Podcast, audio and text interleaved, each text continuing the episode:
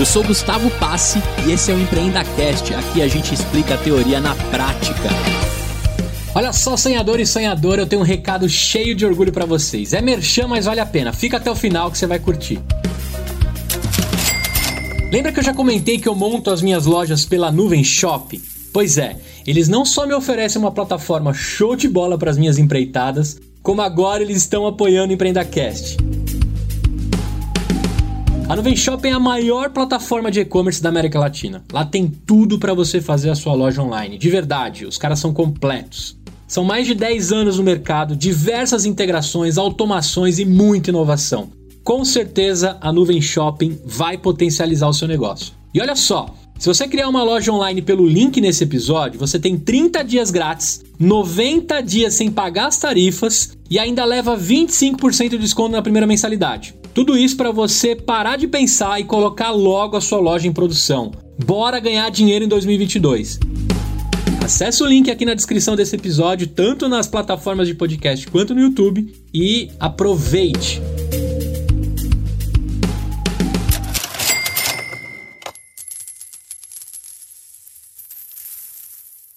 Fala aí, sonhador, fala aí, sonhadora. Tá começando mais o EmpreendaCast, o primeiro de 2022 com muitas novidades, com mais patrocinadores e a nossa temporada diária firme e forte. Para começar isso daqui, se você está no Spotify, nas principais plataformas, já dá o seguir. Se você está no YouTube, dá aqui o assinar do canal e curte esse vídeo que você vai ficar aqui paralisado com o que a gente vai conversar. E eu tenho uma notícia para você. Se você é pai ou mãe, se você está esperando um bebê, né, se você está naquele momento de planejamento de tudo que vai acontecer né, daqui para frente, se a sua vida vai se tornar outra vida, que vai cair uma ficha aí depois que você tiver o seu bebê, eu tenho uma notícia para você. O papo de hoje é sobre um momento crucial, né, do planejamento com seus filhos. O chá de fraldas. Eu trouxe aqui a pessoa que construiu, eu vou deixar ela se apresentar, o aplicativo que faz a revolução deste assunto. Muito mais do que esse assunto, né? Porque a gente já percebeu aqui que ela cuida de vários pontos e a sua jornada como mãe ou como pai vai ser resolvida até o final desse episódio. Naquela câmera, se apresenta em 133 caracteres o que você faz, como que você faz e como é que você pode ajudar essa galera. Meu nome é Roberta, sou empreendedora desde os 21 anos. Nem lembro o que é CSLT, eu acho que eu nem tenho mais a carteira de trabalho. sou mãe e essa dor surgiu é, da questão do chá de fraudes, que a gente vai discutir um pouquinho mais, mas lá em 2016, ainda quando eu era uma convidada, e não especificamente quando eu era uma mãe. E aí, quando eu fui mãe, eu falei: não, eu preciso criar esse negócio, eu preciso ajudar as mães a, a, a melhorarem a sua, o seu evento e, mais do que isso, né, ter uma administração financeira e evitar tantos desperdícios que a gente tem durante essa fase. Antes da Pipu, né, que, uhum. que é a empresa de chá de, de bebê, é, trabalhei há muito tempo no mercado corporativo como eventos, eventos e marketing de experiência. Legal. Então eu venho. Que é justamente o setor que levou a um facão no meio, né? No coração. No coração, é. Total, assim, é. zero. Mas é, vim, vim com a empresa, né? Faz 10 anos que foi Azul Comunicação. Uhum. E tô me realizando. Assim, é muito diferente atuar na, junto com as mães, é muito gostoso. É uma entrega muito bacana. Trocou 50, 100 clientes por 40 mil, né? Exato. Isso é uma loucura que a gente faz. Né? Até menos, assim, coisa de azul, 30, 20 clientes no ano, você tá super bem. É. Mas a, a Pipu hoje a gente já tá com 40 mil mães. É, isso é uma das coisas que eu falo pra galera, né? Cada um no seu quadrado, cada um com o seu tamanho. Mas quando você decide construir algo exponencial, né? Você qualquer manobra, qualquer coisinha que você faz, a, o impacto é imenso, né? Exatamente. Isso é muito maluco, né? Não só nas lojas, nos aplicativos, imediato, mas né? o, o, resultado tanto no, no, na receita como na despesa e assim vai. Então você passa a, a, a analisar tudo com muito mais calma, né? Tem que ser com calma, senão Exatamente. O, o navio pode bater no iceberg aí. Isso é uma loucura. Quanto tempo já de Pipu? A Pipu tá com. lançou um ano passado em maio. Em maio? Tá perto de fazer um, um ano. ano e meio. Não, ano retrasado, desculpa. Ano retrasado. 2020. Nasceu justamente pós é, Na anúncio mesmo. do, né, aquela sexta-feira 13, todo mundo vai para suas casas, né? Exato. Fiquem nas suas casas que daqui uns dois meses a gente volta tudo ao normal, né? E assim estamos há dois meses esperando tudo ao E já vai normal. fazer dois anos. E já vai Tipo, fazer dois anos. Tem um ano, um ano e meio, mais ou menos. Legal. Agora, você falou que é mãe, menino, menina, qual é o nome? Vamos deixar registrado aqui. Maria Alice, Maria Alice. menininha. Quanto tempo ela, Ela tem? tá com três anos agora, Hum. três anos e meio. Tá a coisa mais fofa. É, é maravilhoso É, mudou pai, minha vida. mãe, né? Todo mundo falava, falava, não, comigo não vai ser. Mas muda demais. Cara, agora deixa eu te falar o seguinte. Eu não sei explicar, mas todo mundo diz assim: quando você tiver filho, você vai saber o que vai acontecer. Quando meu filho, eu acompanhei o parto, na hora que ele apontou lá, né, que minha esposa fez cesárea, na hora que apareceu a cabecinha, parece que Deus manda uma ficha assim imensa lá de cima. Pum, caiu na minha cabeça. A partir daquele momento eu me transformei em outro ser humano. Acontece isso com a mãe também?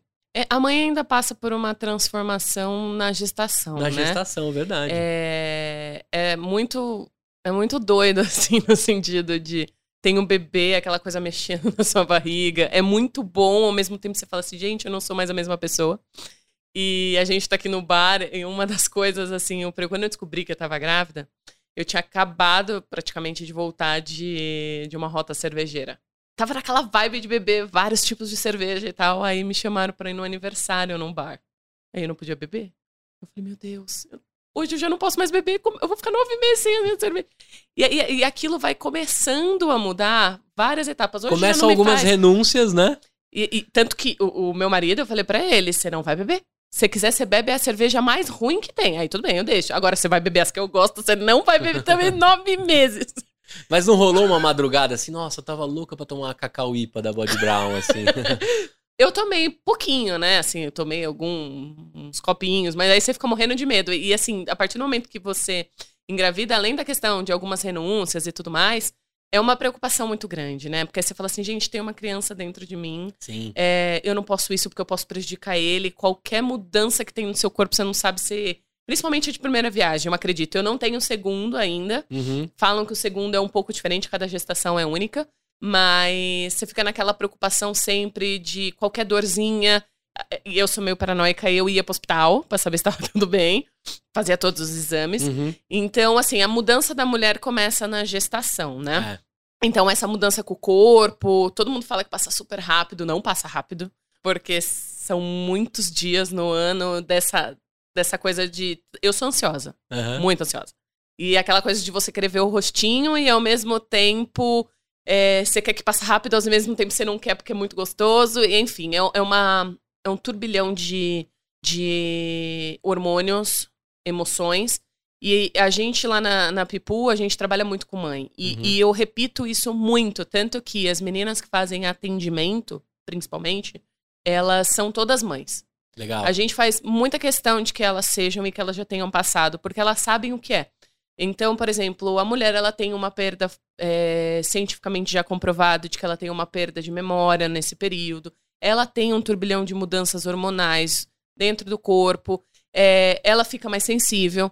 Então, assim, a gente como empresa a gente tem, a gente tem que entender esse momento dela, né? O Uhum. que que ela tá passando. Então, eu falo muito para as meninas do atendimento de que elas têm que conseguir sentir aquela dor da mãe, ela tem que conseguir ajudar, ela tem que dar atenção. Então, esse é um, um ponto muito importante. Legal. Porque a gente sabe que ela tá passando por tudo isso. Principalmente Vestir o depois sapato que nasce. literalmente da, da- de uma mãe, Exatamente. né? E principalmente no- na parte do. Assim que o bebê nasce, né? O puerpério. Então, é muito confuso mesmo. Eu. a- a- a- tem muita mulher que tem depressão pós-parto, né? Porque realmente é uma mudança na sua vida, na sua rotina, a amamentação, a doação para a criança, o sentimento de amor, ao mesmo tempo o cansaço pelo sono, principalmente.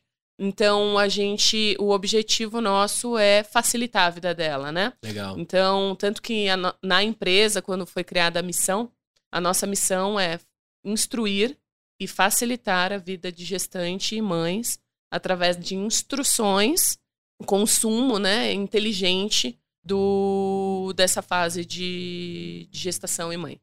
Então, a nossa missão principalmente é instruir, facilitar a vida dela, fazendo com que ela tenha menos problemas nesse período, que são desnecessários, né? Eu acho que toda a dedicação tem que ser voltada para a criança, e não para um consumo, para uma Uhum. compra, coisas do gênero. A gente pode dizer que você vai até os primeiros mil, di mil dias do bebê ou não? Dá mais ou menos isso, a jornada toda que a Pipu acompanha ou não? É, na verdade, a Pipo acompanha desde a gestação, principalmente, né? Então a gente vai falar a fase mais é, comum de a gente acompanhar até o primeiro ano de vida. Até o primeiro ano. Primeiro ano de vida, mais ou menos, é o tempo que as mães hoje ficam com a gente.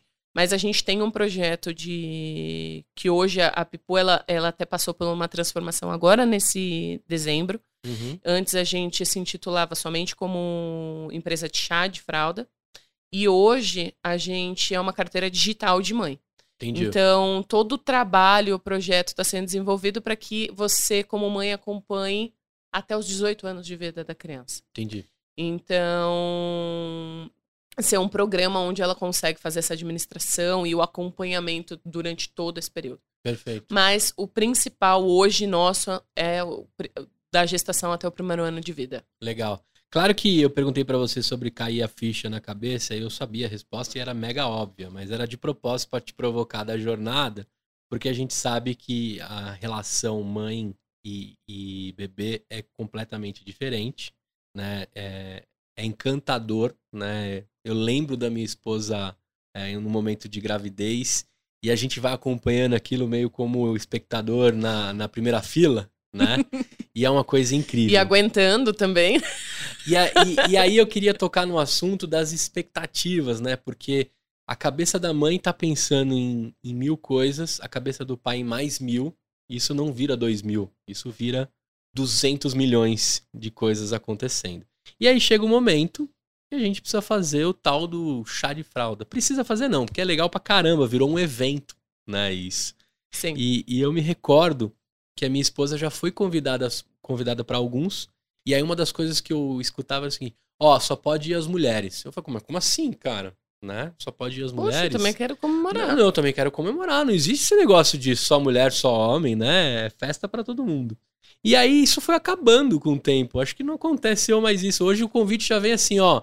Você tem que fazer isso e você tem que fazer aquilo e vá preparado porque vai acontecer uma pirotecnia lá na- no dia, né? Como é que tá o chá de, de, de, de fralda, o chá de bebê atualmente? O que, que aconteceu nesses últimos anos e como resistiu a Covid? Porque aglomerações ficaram proibidas durante um tempo, né? E até uma fase bem complexa, né? Assim, eu acompanhei algum, é, principalmente na parte do Covid, é, alguns hospitais. Eu tenho uma familiar que trabalha no, num hospital que tem vários nascimentos. Uhum. E a mãe pegar, e principalmente com complicações né, na gestação, teve diversos casos de bebê prematuros, né?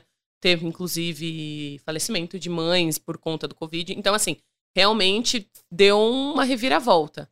Antes, eu lembro de quando eu fui em alguns chás de bebês lá, quando eu era mais novinha, e vamos pensar nessa evolução. Antigamente o chá realmente era só da mulher, aquela coisa de pintar barriga, de brincar e tudo mais.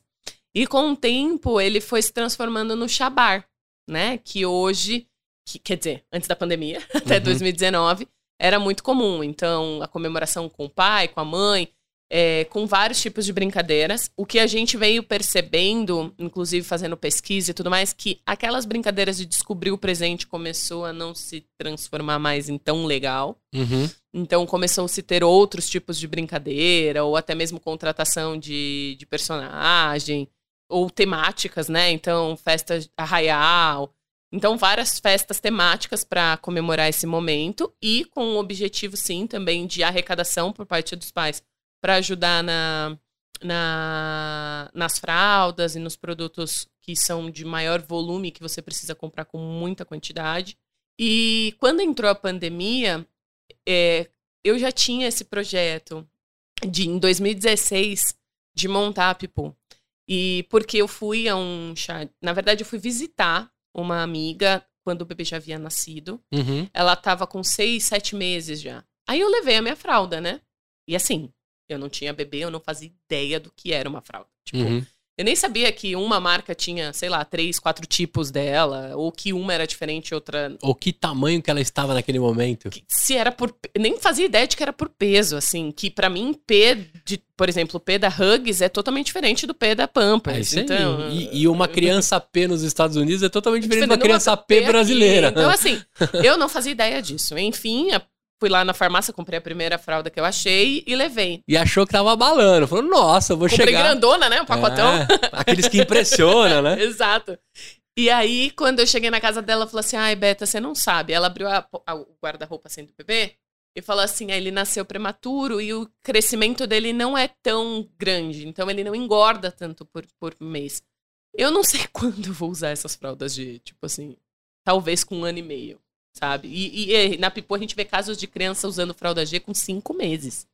Então, assim, Aham. é- cada bebê é único. Aí eu falei assim, nossa, eu tenho um problema aqui, né? É. E ela com aquele guarda-roupa lotado. Uma fortuna, né? Eu, eu consigo olhar um guarda-roupa desse como uma fortuna. E aí eu peguei, olhei, começando a conversar com ela como é que foi, porque eu não participei do chá na época, eu não tava, não tava no Brasil. E aí ela me contou um pouquinho. Aí, aí eu sempre fui empreendedora, né? Tenho, tinha agência e tudo, e tudo mais. Aí eu falei pra ela, nossa, a gente podia, a gente podia montar algo semelhante, totalmente diferente do que é o modelo hoje Uhum. efetivo de negócio da Pipu. A gente até tentou um, dois meses, mas assim, não deu muito certo porque você precisa de dedicação. Eu acho Uhum. que uma dica que eu deixo aqui pra todos os empreendedores é dedicação. É, esteja integralmente, se você quiser algo que seja integral na sua vida. Já aconteceu sim de eu trabalhar parcial. Eu tenho, eu sou uma pessoa muito precavida no sentido de eu preciso ir montando o terreno para eu não fazer o, o pulo antes, né? Eu acho que você tem que ir se preparando, mas pr- principalmente abrir um novo negócio, uma nova marca, ainda mais quando você fala em varejo, você precisa de muita dedicação, muita estratégia, teste, investimento, muitas, nem todas as vezes, porque eu já abri algumas empresas sem nada de investimento. A Pipu, por exemplo, foi Uhum. uma. E aí a gente acabou falando, olha, não é um momento e tudo mais, cada uma foi pro seu lado e aquilo ficou na minha cabeça. Mas naqueles dois meses vocês fizeram o quê? Vocês fizeram tipo grupo no Facebook, WhatsApp, vamos trocar as fraldas? O que, que rolou nesses dois meses? Não, a gente. Eu fiz um site no Wix. Num site no Wix, assim, que não era nada automático. Aham. Cada pessoa que entrava eu tinha que ir lá manualmente alterar, porque eu não sou programadora. Manual automático. É, exatamente. Parecia que era super automático, né? Quando alguém comprava uma fralda, eu disparava um e-mail pra É, pessoa. Você ganhou uma fralda. Roberta, Roberta, faça isso, Roberto, faça aquilo, Roberta. boa. Exatamente. E como eu tinha outra empresa e tava super bem, eu falei assim: não, não é o momento agora, não tenho como me dedicar. Enfim, a gente acabou desistindo e aquilo ficou na minha cabeça. Quando foi. A minha nenê nasceu, aí foi que floresceu, assim, a mecânica, o que eu precisava. Porque eu ganhei muitas fraldas, foi um evento muito legal. Fiz do jeito que eu queria. Eu ganhei, acho que uns 40 pacotes de fralda, mais ou menos. Legal. Eu perdi 30. É. Porque a minha nenê teve alergia, ela tem uma alergia utópica. E eu, e eu acompanhando agora as crianças, eu tenho visto que é muito comum, principalmente em grandes cidades. É, por conta de alimentação e tudo mais, elas têm uma, uma alergia. E o bebê tem uma pele muito sensível. E ela tinha dermatite utópica, que é super comum em criança. Uhum, uhum. E ela não se adaptou a diversas marcas. Diversas. Então, eu tinha pedido Pampers e Hugs. Ela se adaptou a nenhuma. Eu falei, não é possível pedir supostamente as melhores marcas no mercado. Uhum. E aí eu descobri que não é só isso, né? Dentro da própria marca tem categorias, tipos de. Enfim. Tem modelo, tem tem, a modelo, Kivete, etc. tem a Pentes, tem, né? Tem. E aí foi quando eu perdi tudo, tudo. Se eu fosse somar hoje, daria quase uns dois mil reais de fralda. E aí eu não. Eu falei, meu, eu não tenho tempo de ficar no Facebook tentando trocar fralda. Bater rolo. É, e aí no, no, no metrô e trocar uma fralda. E aí as pessoas começam, não, mas a minha tem mais quantidade, a sua tem menos É. quantidade, a minha é premium, a sua é não sei o que lá. Então, falei, não tenho paciência pra isso. Eu peguei um, um tio nosso, falei, olha, vê o que, que você consegue vender aí no mercado. é, em farmácias, esse tipo de coisa, porque ele trabalhava com farmácias. Enfim, deu 200 reais. Perdi todas as fraldas. E Caramba. comprei todas elas. Fora o tempo, que, assim, pra mim é um saco. Toda. Eu não sei você. Você vai na farmácia, você chega lá e fala assim, putz, esqueci a pomada. É. Aí você volta. Esqueci o lenço umedecido. Aí você volta. É um saco. E aí O que eu mais quando... tenho na minha casa, antes eu guardava o, o comprovante do, do cartão, sabe? Eu não faço isso há algum tempo, mas na época que o João nasceu, eu tava guardando pra Eu queria documentar quanto você gastava para ter um filho. Eu desisti no primeiro mês, lógico. Mas é, eu guardava as notinhas. Cara, a da farmácia era campeã. Porque eu voltava lá a cada, sei não, lá. virou, tipo, cada- conta parcelada. A cada quatro horas. Fala, Gustavo! É desentim, né? Tá aqui já. já eu ia te avisar, mas. Exatamente. É. E, e, e, fora essa questão do da criança, aí, aí você erra. Ah, peguei uma pomada, não se adaptou, já tenho três. Aí, putz, perdi Isso. duas. Enfim, né? Cada bebê que nasce, e, e assim, a gente acompanhando agora as mamães, a gente percebeu que, assim, é muito comum com todas. Não é que aconteceu comigo, É. assim, é super comum. Só muda o nome. Exatamente. E aí, é, foi quando eu tive a dor mesmo. Eu, falei, eu falava pro meu marido, meu, eu preciso empreender nisso, mas eu preciso conseguir tempo, eu preciso de foco, etc. A Azul, que, que, era minha, que é a minha agência de marketing promocional Uhum. e experiência, ela tava decolando, assim. A gente tava super bem. A gente pegou projetos muito grandes. Muito, assim, coisa, eu atendo muito shopping.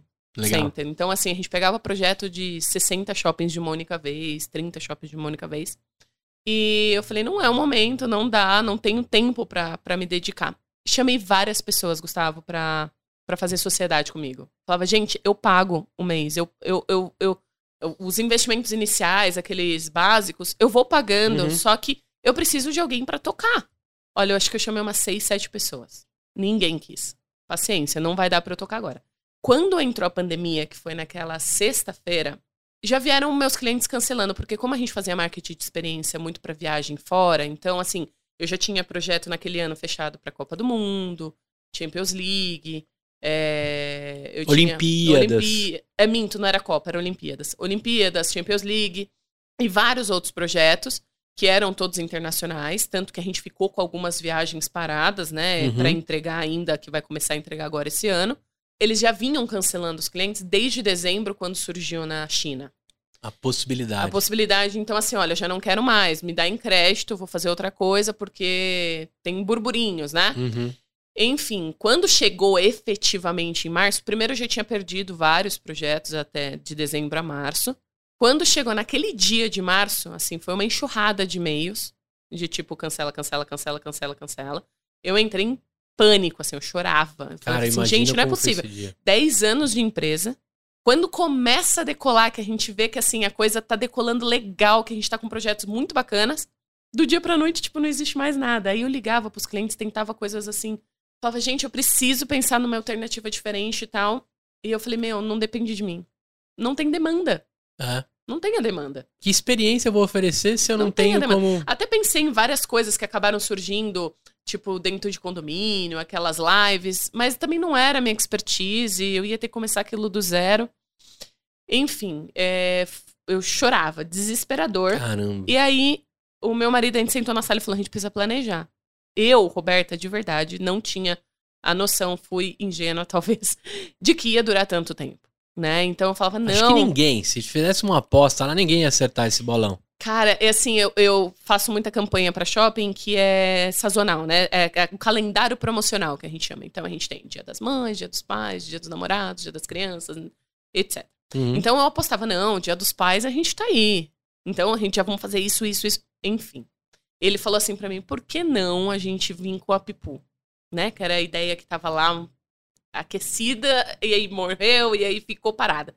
Eu falei, não, não tem como. A Pipu é muito investimento. A gente vai começar um negócio, assim, 100% do zero. E, assim, a gente também não pode gastar muito dinheiro, porque parou de vender tudo, perdeu todos os projetos, teve que devolver dinheiro para cliente Uhum. e, e um monte de coisa. Falei, a gente não pode gastar. E aí ele falou, não, vamos, vamos pensar.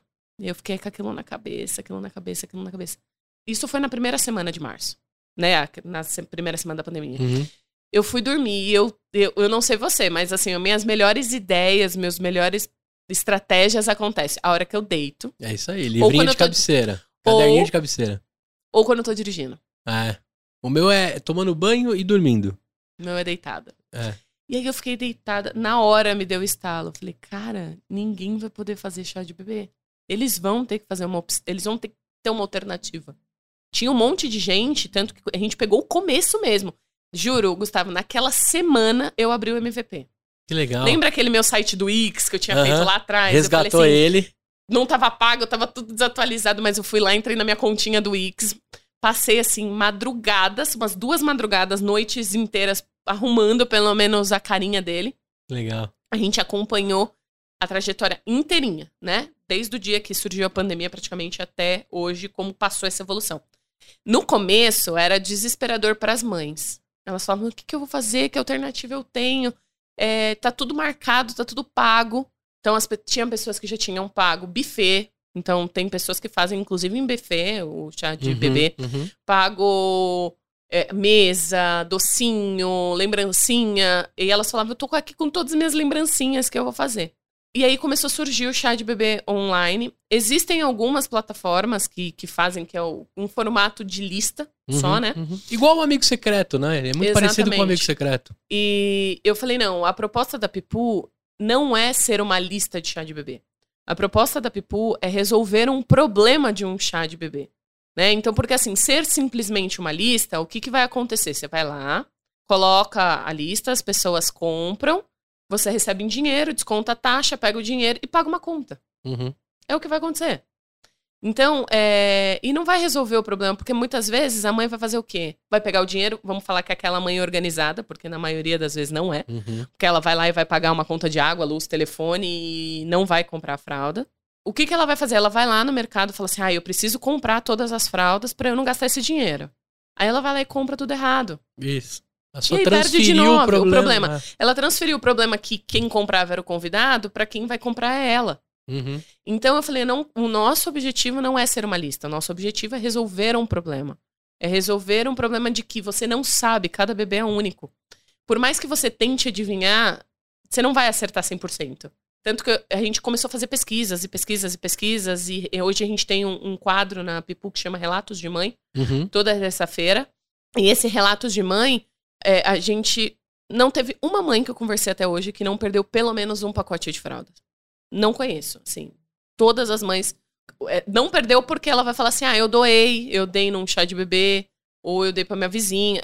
Ela não perdeu por causa disso, mas se você for ver na íntegra, Uhum. ela teve perdas no- nas fraldas, foram adquiridas antes. E muitas vezes até depois, viu, Gustavo? Eu não sei se já aconteceu com você, mas a gente já teve cliente lá de ela comprar um monte de fralda M e de um mês pro outro o bebê crescer mais do que, do que o normal. E aí ele já pular pra G, tipo, e perder aqueles pacotes. Mas assim, enfim. Aí a gente foi acompanhando. Só que o que aconteceu com as mães? Ela achava que ela tava pedindo dinheiro na lista. Então vamos pensar assim: você não tem a festa, É. eu não tenho nada pra dar em troca.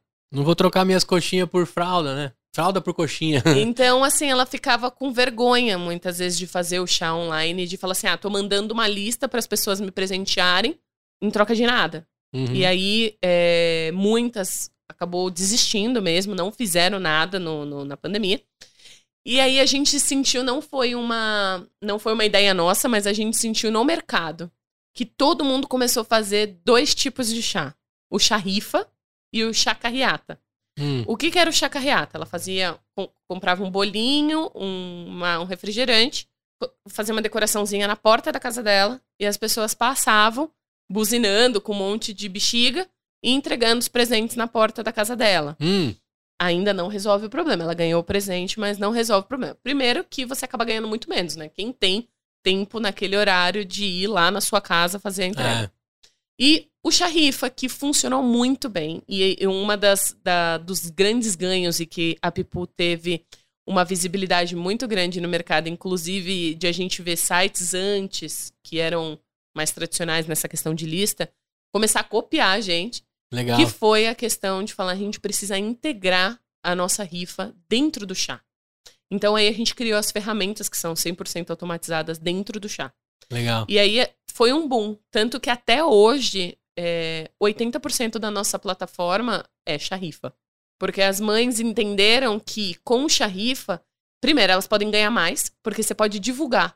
Então, por exemplo, se eu sou uma pessoa que não sou tão próxima sua, eu não vou te mandar uma lista e falar assim, ah, me dá um presente de, de chá de bebê. Aham. Agora, se você faz uma brincadeira de que estou fazendo uma rifa, que eu vou sortear uma cesta de café de- da manhã, eu posso pôr no meu Instagram, eu posso pôr no Facebook, eu posso mandar pra minha lista inteira de WhatsApp, porque você tá dando algo em troca. Aham. Então, isso fez com que mães, a gente tem mães que ganham mais de 6 mil reais em chá de bebê. Que legal. Ganha-se muito bem. Então, é, elas Pensando entenderam. até ficar grávido. E aí, você pode fazer. E aí eu falo para as mães: você não precisa fazer um charrifa somente se você não for fazer uma festa presencial. E aí agora tá esse momento. Porque assim, a festa presencial muitas vezes é para as pessoas mais íntimas. Isso. E a rifa é para você colocar nas redes sociais mesmo. E mesmo as que estão indo presencialmente, você libera a rifa também e as pessoas te presenteiam tudo pela plataforma. E o seu problema de desperdício, perda de fraude, etc., é zero. Por quê? Porque todo mundo compra o- o- os presentes através da plataforma Uhum. e na plataforma você tudo vira crédito, que a gente chama de créditos Pipu, que é a carteira digital. E você usa esses créditos sem nenhum tipo de taxa ou, ou, ou desconto, com compras de produtos de acordo com o desenvolvimento do bebê. O- os créditos não expiram.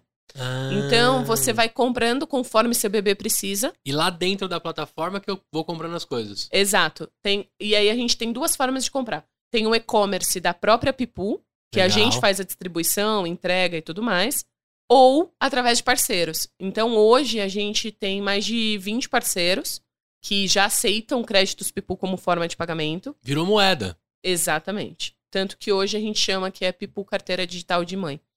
E o nosso objetivo realmente é esse: é fazer com que os estabelecimentos aceitem a Pipu como uma forma de moeda, Uhum. para que as mães possam consumir não só o que ela ganhou nos eventos, porque hoje você já pode organizar mais de um tipo de evento lá dentro. Tudo aquilo você transforma em dinheiro, esse dinheiro você consome ou na Pipu, ou num parceiro, ou numa loja que você deseja. E aí, quando você faz isso, você acumula pontos. Esses pontos te dão direito a novos produtos.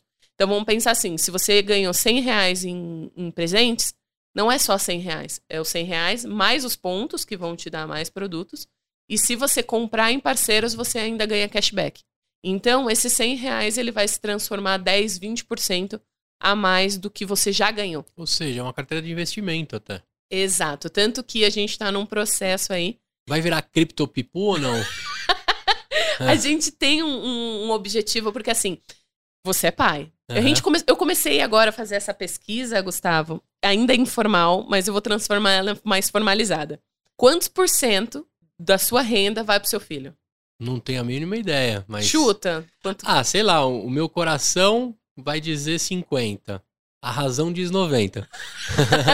Exato. Então, assim, é um, ah, os pais têm uma, uma, um direcionamento de, de, de renda muito alto para as crianças depois que elas Sim, nascem. sim. Porque você tem, às vezes, convênio, é, escola, comida. Tem re-rap, tem, né? Tem, É. tem umas paradas aí sinistras. Exatamente. Então, é, tudo isso que você compra, o nosso objetivo com a Pipu é fazer com que tudo isso que você compra, primeiro você tem um, um benefício. Animal, animal. É um Documenta de- isso porque é, as pessoas precisam entender o que tá nascendo aqui e você já está executando, né? Sim, hoje já tem todo o programa de pontos, você já troca por produtos, você Vai já tem ainda cashback. E a nossa ideia é de que, assim, você concorda que todo esse investimento que você faz, muitas vezes não sobra para você fazer uma poupança para criança. É isso aí. Então, o nosso próximo passo como produto é fazer com que esses pontos você escolhe. Ou você transforma esses pontos em produtos, ou você transforma esses pontos numa conta é, de poupança para criança Animal. que ela resgata em dinheiro quando ela faz 18 anos. Então, assim, tudo que eu paguei, escola, natação. Então, assim, nosso objetivo é que todos esses produtos que envolvam o ambiente infantil tenha dentro da plataforma para ser pago. Então, como uma escolinha, uma natação, é, os remédios. med- Então, tudo que eu dedico de investimento para o meu Uhum. filho, ele vai se transformar numa poupança lá na frente, que por mais que eu não consiga ter feito essa poupança, eu já fiz ela com tudo que eu já investi na criança durante esses 18 anos. Rô, mas o, o, o- mais não, né? O caminho da Pipu é mais fintech do que qualquer outra coisa. Exatamente. Tanto que hoje a gente se intitula como fintech. É, vocês são uma fintech. Porque eu tô pensando o seguinte, o auxílio creche lá das empresas podem virar créditos Pipu. Esse já é um programa que a O, gente. o auxílio babá, créditos Pipu. E eu uso como eu Exato. quero. Né? Se a Exatamente. babá aceita ou não Pipu, aí é uma, uma outra história. Né? Mas a partir do momento que você consegue transformar tudo aquilo numa moeda e troca, né? Eu ia te falar nem para virar em conta poupança, para virar cripto mesmo, porque aí pode ter até variação hum. e, e, valorização, né? Interessante. Da, da, parada. Inclusive, você pode usar lá na Macrobaby nos Estados Unidos. Já tô. Eu vou para lá moeda, essa é. semana. É. Isso até é uma novidade. A gente vai. Eu vou agora em, dois, em Patrocina nós, Macro Baby. Sim. e aí a gente. Eu vou agora para os Estados Unidos. Eu vou ficar uma semana no Vale do Silício fazendo curso. Legal. Depois eu desço para Orlando, porque a minha, meu objetivo é conversar com. Porque assim, eu já trabalho. Eu tenho agência de turismo, né? Por causa da, da, da, uhum. da Zoo. Então, toda a experiência que eu fazia para Azul, a gente vai montar uma experiência que é para você Animal. ir para Miami ou Orlando fazer o seu chá de bebê, seu, seu enxoval como um todo pagar com as moedas Pipu que você paga em real aqui, exato.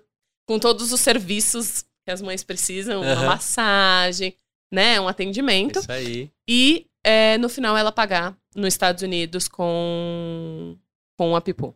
Cara, ó, fazer um compromisso público com você. Eu consigo te conectar a algumas empresas que fazem isso. Eu acabei de ter uma experiência incrível também em transação de moeda. Eu usei a Nomad. Você conhece a Nomad? Sim.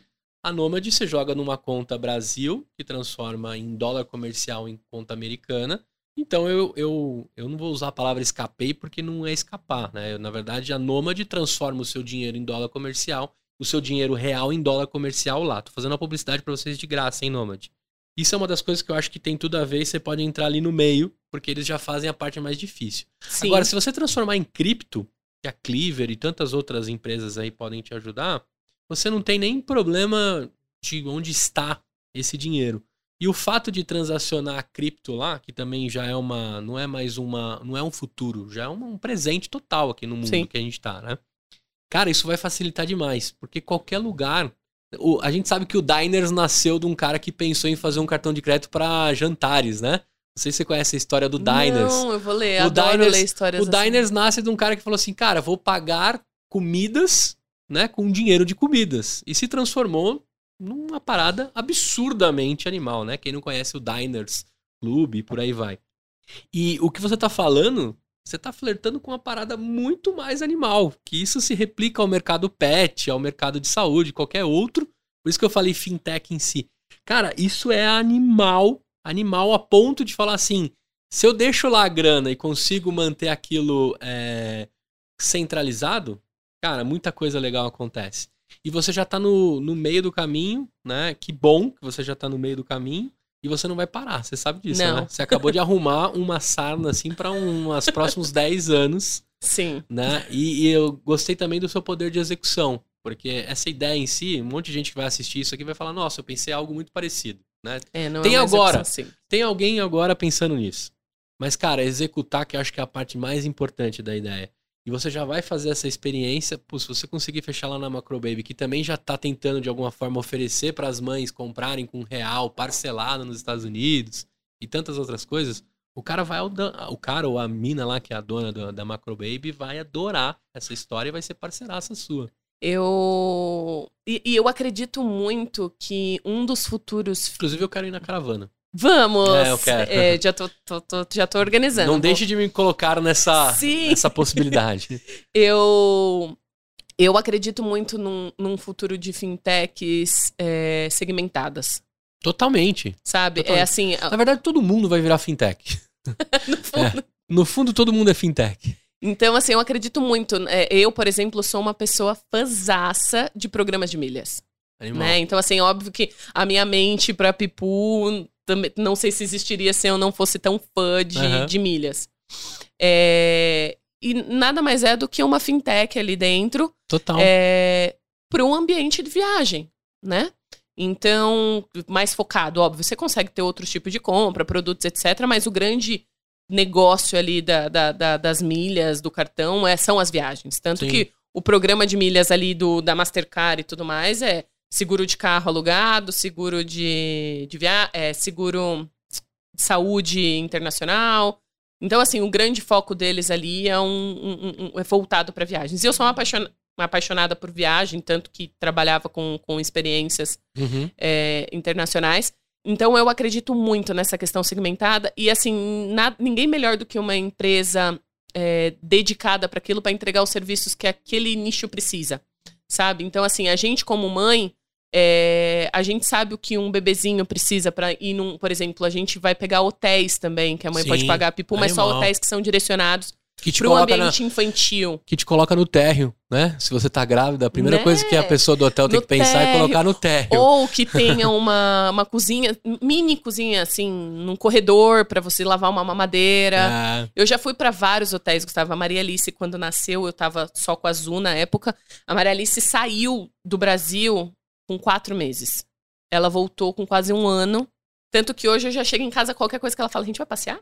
A gente vai pegar avião? Isso porque passou pela pandemia, né? Se não Uhum. tivesse passado, ela teria- seria até muito mais. Então, a gente entende aquela necessidade, Sim, sabe? De pegar sim. uma viagem, de pegar um hotel. Eu, quantas vezes não tive que lavar uma madeira dela com. Naquela, na pia do banheiro com água ali, quente com aquela de, água de quente. lavatório, né? Exatamente. Então, assim, é, o nosso objetivo mesmo como empresa, tanto que a gente hum, tem dois passos, né? Uma é essa questão do, do financeira, né? De Aham. transformar em uma moeda todos os pontos. E uma segunda etapa que a gente tem agora em desenvolvimento, que já está em processo, é o plano de assinatura. Então, Legal. na assinatura você ganha mais pontos, você tem direito a mais produtos da promoção, blá blá blá. Mas serviços é, atrelados como parceria com alguns locais. A gente vem Perfeito. conversando com alguns parceiros, inclusive em questão de instrução.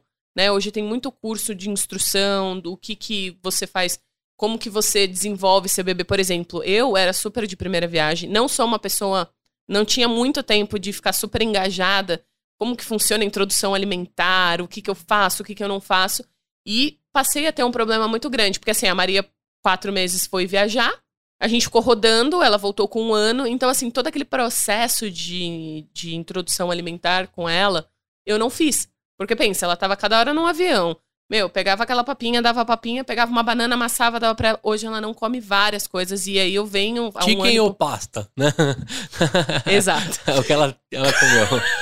Não, e nem isso, assim, tipo fruta. Eu não tinha todos os tipos de frutas de acesso, assim. Aham. Porque é mais difícil fora em alguns É, países. A nossa feira é a mais colorida, os outros países. Eu é... só amassava banana e dava umas. Aí eu tentava achar laranja lima. Meu, What? laranja lima. Enfim. E aí eu não fiz isso, esse processo, porque você tem que buscar essas informações, sabe? Uhum. Você tem que ir atrás, aí um fala uma coisa, outro fala outra. Então a nossa ideia é de facilitar também essa questão de instrução de uma maneira muito prática, né, para quem é um assinante, de como que eu faço a introdução, dar alguns alertas para as mães que hoje você tem que buscar, né? Sim. Então, no com a Pipo, a nossa ideia é de dar alguns alertas em determinados momentos da vida da criança. Por exemplo, quando eu viro minha cadeirinha do bebê, eu ainda tenho dúvida. Tô nesse momento. Quando eu viro, eu viro meu bebê, não viro. Posso colocar o, o, o cadeirão, não posso pôr o cadeirão. Onde fica o isofix do meu carro? Exato, entendeu? Então, assim, você tem que tudo ir buscar. E tem coisas que, por exemplo, eu acabei descobrindo que existiam, Gustavo, trabalhando com isso. É. Porque eu, como mãe, falava, gente, isso tinha. Então, assim, a gente tá facilitando dicas que são muito boas práticas e para e o nosso público são mães práticas, né? Mães que trabalham, que estão no merca- mercado de trabalho e tudo mais. Tipo assim, são dicas rápidas de coisas que elas precisam saber que são importantes naquele período da criança. Isso. Então, isso a gente faz através da assinatura. Ah, eu tô vivendo um momento agora, você tá vivendo com a Maria Alice. Curso de férias. Algumas escolas praticam, outras não. Não. Ainda mais agora com a pandemia da, mi- da minha neném não praticar. É isso aí. Dependendo do tamanho da sua rede de apoio, tá resolvido o problema. Se for minúscula, a minha rede de apoio onde eu moro atualmente é minúscula. Né? Minha mãe mora muito longe, minha sogra mora em outro estado. Eu tô desesperado. O que, que eu faço com meu filho? E aí você vai trabalhar, não deixa. Não. Quer atenção 100% do tempo. 100%. A escola você passa a entender que é algo primordial na vida da criança, porque ele sente uma falta danada. A minha falou isso hoje, eu não vou voltar pro É, balé. amanhã tem escola, né? Amanhã, eu nunca vi isso. Eu falei pra ele, aguenta, quando você tiver 19 anos, eu duvido você fazer essa frase, né? Mas eu tô ex- exatamente nesse momento, e aí eu tô desesperado lá com a minha esposa, a gente tá batendo cardápio, né? Porque a, a cozinhar lá em casa, a gente vai se dividir de outra forma. Alguns lanchinhos ele fazia fora. Ou seja, você vem nove meses acontecendo alguma coisa. Na verdade, a escola são ciclos de seis e seis, né? Porque aí vem as férias no meio, então cinco e cinco. E eu tô exatamente nesse momento. Cardápio, é, atividades, o que eu faço, o que eu compro, como eu alimento, como eu cuido, desperdiçando dinheiro, porque você começa a olhar um monte de dica onde você pode levar o seu filho e nem sempre é, as coisas se conversam, ou seja, a jornada nunca termina do negócio. Não. E sempre vem uma novidade pro pai procurar. E quando você toca nesse assunto de tudo estar integrado, fica muito mais fácil, né? Porque você pode depois cruzar com as outras 39 mil mães que você já tem lá, você já tem 40, né? 39.999, entender o que tá acontecendo, o que tá dando certo, é muito melhor. Tanto que agora, melhor. eu é, hoje, a gente lança todos os grupos de WhatsApp. Que A legal. gente vai mandar pra base inteira. E aí com temas. Então, tô na fase de gestação, temas tal, temas tal, temas tal, que as pessoas discutem entre elas sobre esses temas. Então, hoje a gente lança para que tanto as nossas mães como mães novas entrem para conversar Legal. sobre determinados assuntos. E de fácil acesso. Por exemplo, um monte de gente fala para mim, falava para mim: "Ah, eu tô no grupo de mãe X". Gente, onde vocês acham esses grupos? Ah, Você tem que fazer o quê? Você tem que ficar entrando dentro dos grupos Ah. do Facebook. E aí, quando alguém posta, você acha. Nosso não, a gente vai deixar uma tela lá, grupos de mãe, aí todos os links e alguém entra a hora que quiser Animal. naquele link. animal. Enfim, é, é- não, e a criança não para a trajetória, né? Então, assim, aí agora ela tá na fase de falar tal coisa, e, e aí é o desenho, enfim, nu- nunca acaba. Agora, é. Puxa, a gente vai ter que voltar aqui outro dia pra conversar mais sobre isso. Eu sei que você tem podcast na sua na sua trajetória aí como plano, né? Tomara que você coloque esse podcast. Se não colocar ou colocando, você vai voltar aqui de qualquer forma pra conversar comigo. Mas eu queria te falar de uma outra coisa. Diante de tudo isso que você tem de planos, né, no, do roadmap que você está executando e que você vai executar, e o caminho aí é muito próspero, tô adorando, né, o, o, o que você transformou do, do, do limão que você teve aí com azul até essa limonada que tá, tá a pipu, eu queria te perguntar o seguinte. Atualmente, o aplicativo é monetizado por meio das transações que acontecem entre os parceiros e as vendas que tem da loja. Essa é a sua principal fonte de receita Hoje sim. dentro da Pipu. A gente sabe que tem muitas outras coisas que vão nascer nesse caminho. Eu queria entender, dentro desse mercado, quando você começou a, a, a colocar a lupa para ver tudo que tinha desse mundo, como é, é, os parceiros, as empresas? Porque assim, a farmácia vender fralda, a gente está mega acostumado. Mas loja de brinquedo, não tem um shopping do, do Brasil que não tenha, no mínimo, duas. Né? Sim. o YouTube tomado por coisas de criança. A nossa TV brasileira não mais porque existe regulamentação de publicidade infantil e etc. Mas assim, parece que quando você se torna pai ou mãe, tudo você vê algo pra criança, né?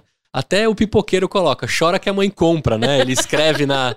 na, a é, chora. que- No pede- balão. é, chora que a mamãe compra e tal. Ou seja, tudo tem ali algo que está sendo ofertado para criança. Que tamanho é esse mercado? O como a gente leva a sério isso ou não? Porque me parece que é tudo é muito de décadas que alguém vem tocando, sabe? Tem, tem lojas no Brás de roupa de criança que existe há 50 anos.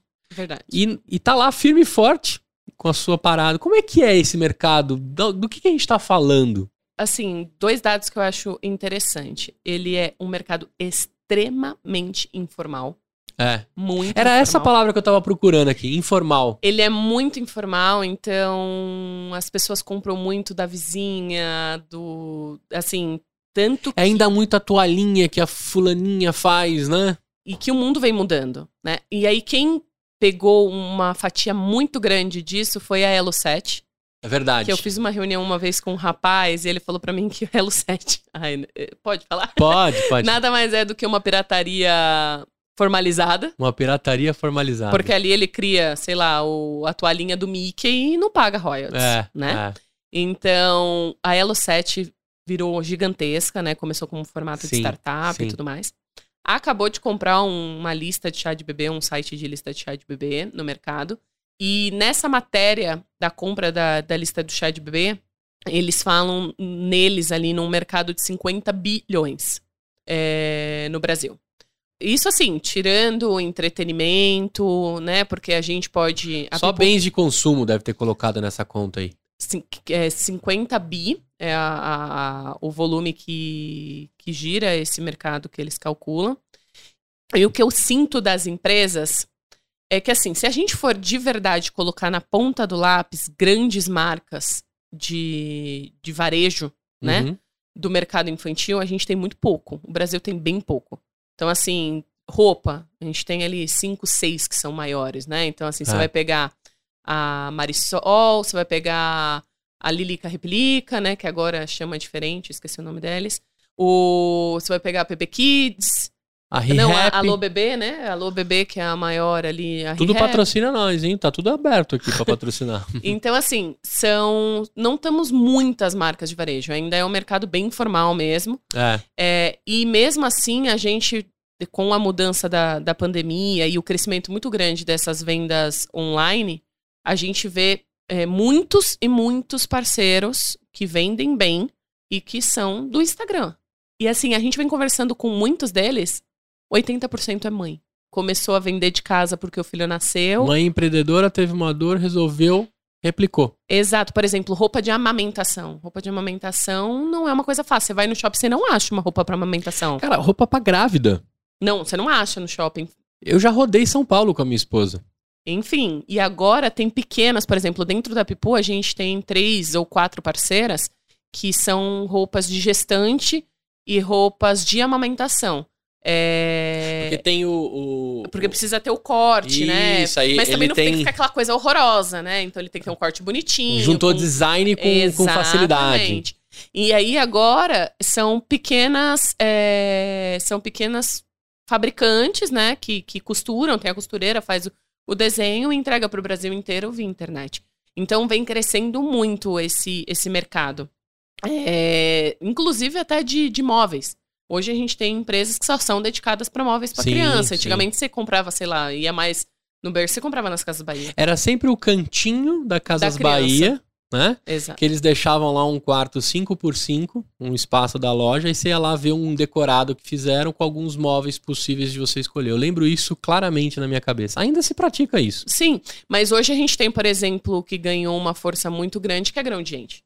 Animal. Esse, e-commerce eu acompanhei o crescimento deles. Eu acho animal grande gente. Então, assim, cresceram no Instagram. Ah. Praticamente cresceram no Instagram. Óbvio que foram muitos anos, né? Muito investimento em influencers. Outra agora, que é parceira nossa, Gravidicas. Também. Grave dicas. É, ho- hoje você já pode usar o crédito dos Pipu para comprar na Gravidicas. Animal. Então, assim, é, é um mercado bem informal, gigantesco e que precisa de uma concentração, sabe? Sim. Precisa ter uma concentração. E, e a questão do benefício mesmo. É um investimento muito grande que você direciona para criança. É, eu, tô, eu, eu te perguntei isso porque, assim, a partir do momento que você se torna é, pai, mãe, custa caro no país que a gente vive ter filho. Dá um frio na barriga, sim, ter filho no, no país que a gente vive. O seu cérebro também liga um modo: se é pro meu filho, eu vou comprar. É, Você quer ver ele sorrindo. Você quer ele ver isso? A calculadora não existe. Isso que, às vezes, quem não tem filho olha aquilo e fala: que absurdo ter comprado um brinquedo desse jeito. Que absurdo deixar ele fazer isso. Que absurdo. Cara, mas existe uma parada no cérebro que é habilitada que eu não sei explicar. Deve ser aquela arminha do MIB, né? Que a criança apaga essa parte da sua, da sua cabeça que você não faz conta. Ou seja, é um dinheiro que esses 50 bilhões aqui, se bem administrados, dá pra você faturar ele. E se você conseguir fazer o pai e a mãe economizar, que maravilhoso. Porque o poder de compra é muito, né? Dentro dos privilégios que os casais que têm filhos podem ter, porque a gente também sabe de um país né, que mal a gente consegue tocar com o salário que a gente tem. Mas assim, um mercado maravilhoso, maravilhoso. Assim, comparado ao de saúde e o de pet, né? Acho que são os, são os mais é, sexys possíveis mercados para se ganhar dinheiro, né? Então, quando você me fala isso, e dentro do, do termo que a gente usou, muito artesanal, muito informal, cara, existe um mar de oportunidades e você tá pegando só um pedacinho da jornada, né? Porque essa criança, depois de adolescente também, ali não tem ninguém olhando nesse período adolescente, como é que você né, olha é, esse adolescente e monetiza com ele, né? Exatamente. Existem algumas fintechs que estão preparando a carteira de banco para essas gerações antes de você entrar no mercado de trabalho, mas muito muito tímido ainda, Sim. né? Eu fui ter conta bancária quando eu entrei na faculdade que eu precisei receber o dinheiro do meu estágio, Eu também. né? Eu lembro que o cara falou assim: "Tá, que conta que eu deposito seu estágio?" Eu falei: "Conta, irmão? Conta pra quê? Da minha É, mãe. Segue já- aí a conta da minha mãe, né?" Hoje você ainda vê já uma pessoa ou outra, um adolescente ou outro, tanto que como a gente trabalha muito com na Azul com promotores Uhum. ir até com recreadores, e recreadores normalmente são adolescentes, né, que faz pintura de rosto, sim, essa sim. coisa. É, você já vê eles agora com as aberturas, mas ainda a grande maioria Ah, é as é. contas dos pais. Lógico, né? O, o Nubank é, acaba com isso rapidamente. Em três cliques, qualquer adolescente acha que pode ter a conta. Se eu não me engano, lá tem que ter um- uma assinatura do responsável digital, lógico. Mas o, o que eu digo assim, cara, de 10 anos pra cá mudou pouco dessa Sim. necessidade, desse, desse recorte. Se a gente pegar do 1 aos 3 anos, existe ainda milhões de jornadas que podem serem corrigidas e nascerem empresas ali no meio. Né? Você, Concordo. você, você deve ter uma dificuldade imensa de olhar tudo que você pode resolver. Nossa, dá Né? vontade de fazer milhões de coisas. E mas aí- a gente precisa criar um, um, um passo a passo, né? É aí que eu queria entrar. Porque é, de tudo que a gente falou aqui, na minha cabeça e na sua, deve ter nascido mais um monte de ideia. Da galera que tá es- assistindo a gente aqui é, nos bastidores, mais um monte. Mas eu queria que você colocasse aqui a Roberta empreendedora.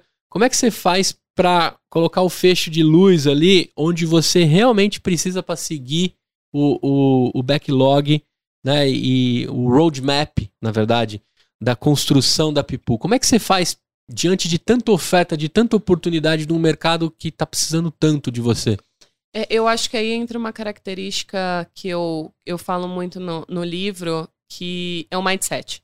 Eu acho que todo mindset, ele é treinável. O, o que seria esse mindset treinável? Uhum. Eu trabalho por, por conta, né? Sou empreendedora há mais de 10 anos. E na Azul, em específico, sempre trabalhei com operação, porque o marketing promocional é muito operação. Uhum. E tudo funciona a partir de etapas, né? E eu sempre fui uma pessoa de me planejar muito bem, né? E, e, e eu fui treinando tanto isso com ao longo do tempo que pra mim, na minha cabeça, é muito claro os passos que eu preciso dar pra chegar em determinados pontos. Legal. Então, que um depende do outro, que depende do outro, que depende do outro. E às vezes as pessoas, elas têm o hábito de querer abrir um negócio. Por exemplo, eu, eu converso com tanta gente que não consegue identificar o que é um MVP, que é o, o mínimo variable product, né? Uhum. Que é o mínimo produto variável que você pode testar a sua ideia. Então, eu converso com várias pessoas que falam assim pra mim: ah, nossa, mas eu precisava de muito dinheiro pra eu testar. Não, É. você não precisa. E, e- e- e é- e- e todo mundo já quer crescer, começar um negócio grande. Essa ideia da Pipu ser uma carteira digital e de ir até os 18 anos e tem mais outras coisas na minha cabeça que, que eu entendo que pode ser uma oportunidade de negócio, por que, que é, a minha decisão foi abrir como uma empresa de chá de bebê inicialmente? Tanto que ela só era chamada chá de bebê Uhum. porque eu vou atender direto a uma necessidade de mercado. Essa necessidade de mercado é um lugar que não tem top of mind, não tem ninguém Uhum. é, que domina esse mercado. Não tem. Tanto que a gente ganhou tantos clientes em tão pouco tempo, porque se tivesse algum top of mind no mercado, talvez a gente não ganharia. Ou teria comprado vocês já? Exatamente, não tem. É, Então, a gente entrou num lugar que eu começo a construção da comunicação da pessoa, né, da, do bebê, na barriga. Então, antes de eu contar a história inteira pra ela, eu começo aqui. Depois eu vou contando o resto da história e o resto da trajetória, né? Porque se eu quisesse criar tudo de uma única vez e contar tudo isso pra ela, é muito difícil a comunicação, né? Então, assim, até hoje, muitos dos nossos clientes nos veem como uma empresa de chá de bebê. Isso é um processo, é um tempo, Uhum. porque é uma mudança de cultura também. Então, é, outro ponto que eu, que eu acho que é legal as pessoas entenderem o, o, o que, que é um, um, um produto, um MVP, né? Então, por exemplo, eu sempre tive na mente de que eu não quero ter um estoque gigantesco e distribuir todos esses produtos para o Brasil inteiro e ter todos os produtos, escolinha, pipo. Não, não é meu objetivo. Meu objetivo Uhum. é ser uma carteira. É isso aí. Só que eu fui, não obrigada, mas eu entendi que uma das saídas de construir a Pipu era criando o próprio e-commerce no primeiro momento. Porque como que eu ia ter vários parceiros para entregar esses produtos que a gente precisava se eu ainda não tinha clientes? É como se você criasse a cobaia dentro do seu quintal, né? Exatamente. Então foi por isso que nós entramos e começamos com o e-commerce próprio. Que eu acredito que tem dois lados que podem acontecer com o nosso e-commerce que eu entendo. Ou ele vai exterminar, ele não vai existir mais e todo mundo vai usar a carteira Pipu somente em todos os parceiros, na farmácia da esquina, numa drogazil, num, num, numa ReHap, etc. Uhum. e a Pipu não tem mais o próprio e-commerce de fazer a sua própria distribuição, ou é, um outro caminho que a gente enxerga é a possibilidade da construção de franquias com produtos diferenciados que, que, que entregam. É... Que já saem com QR Code Pipu.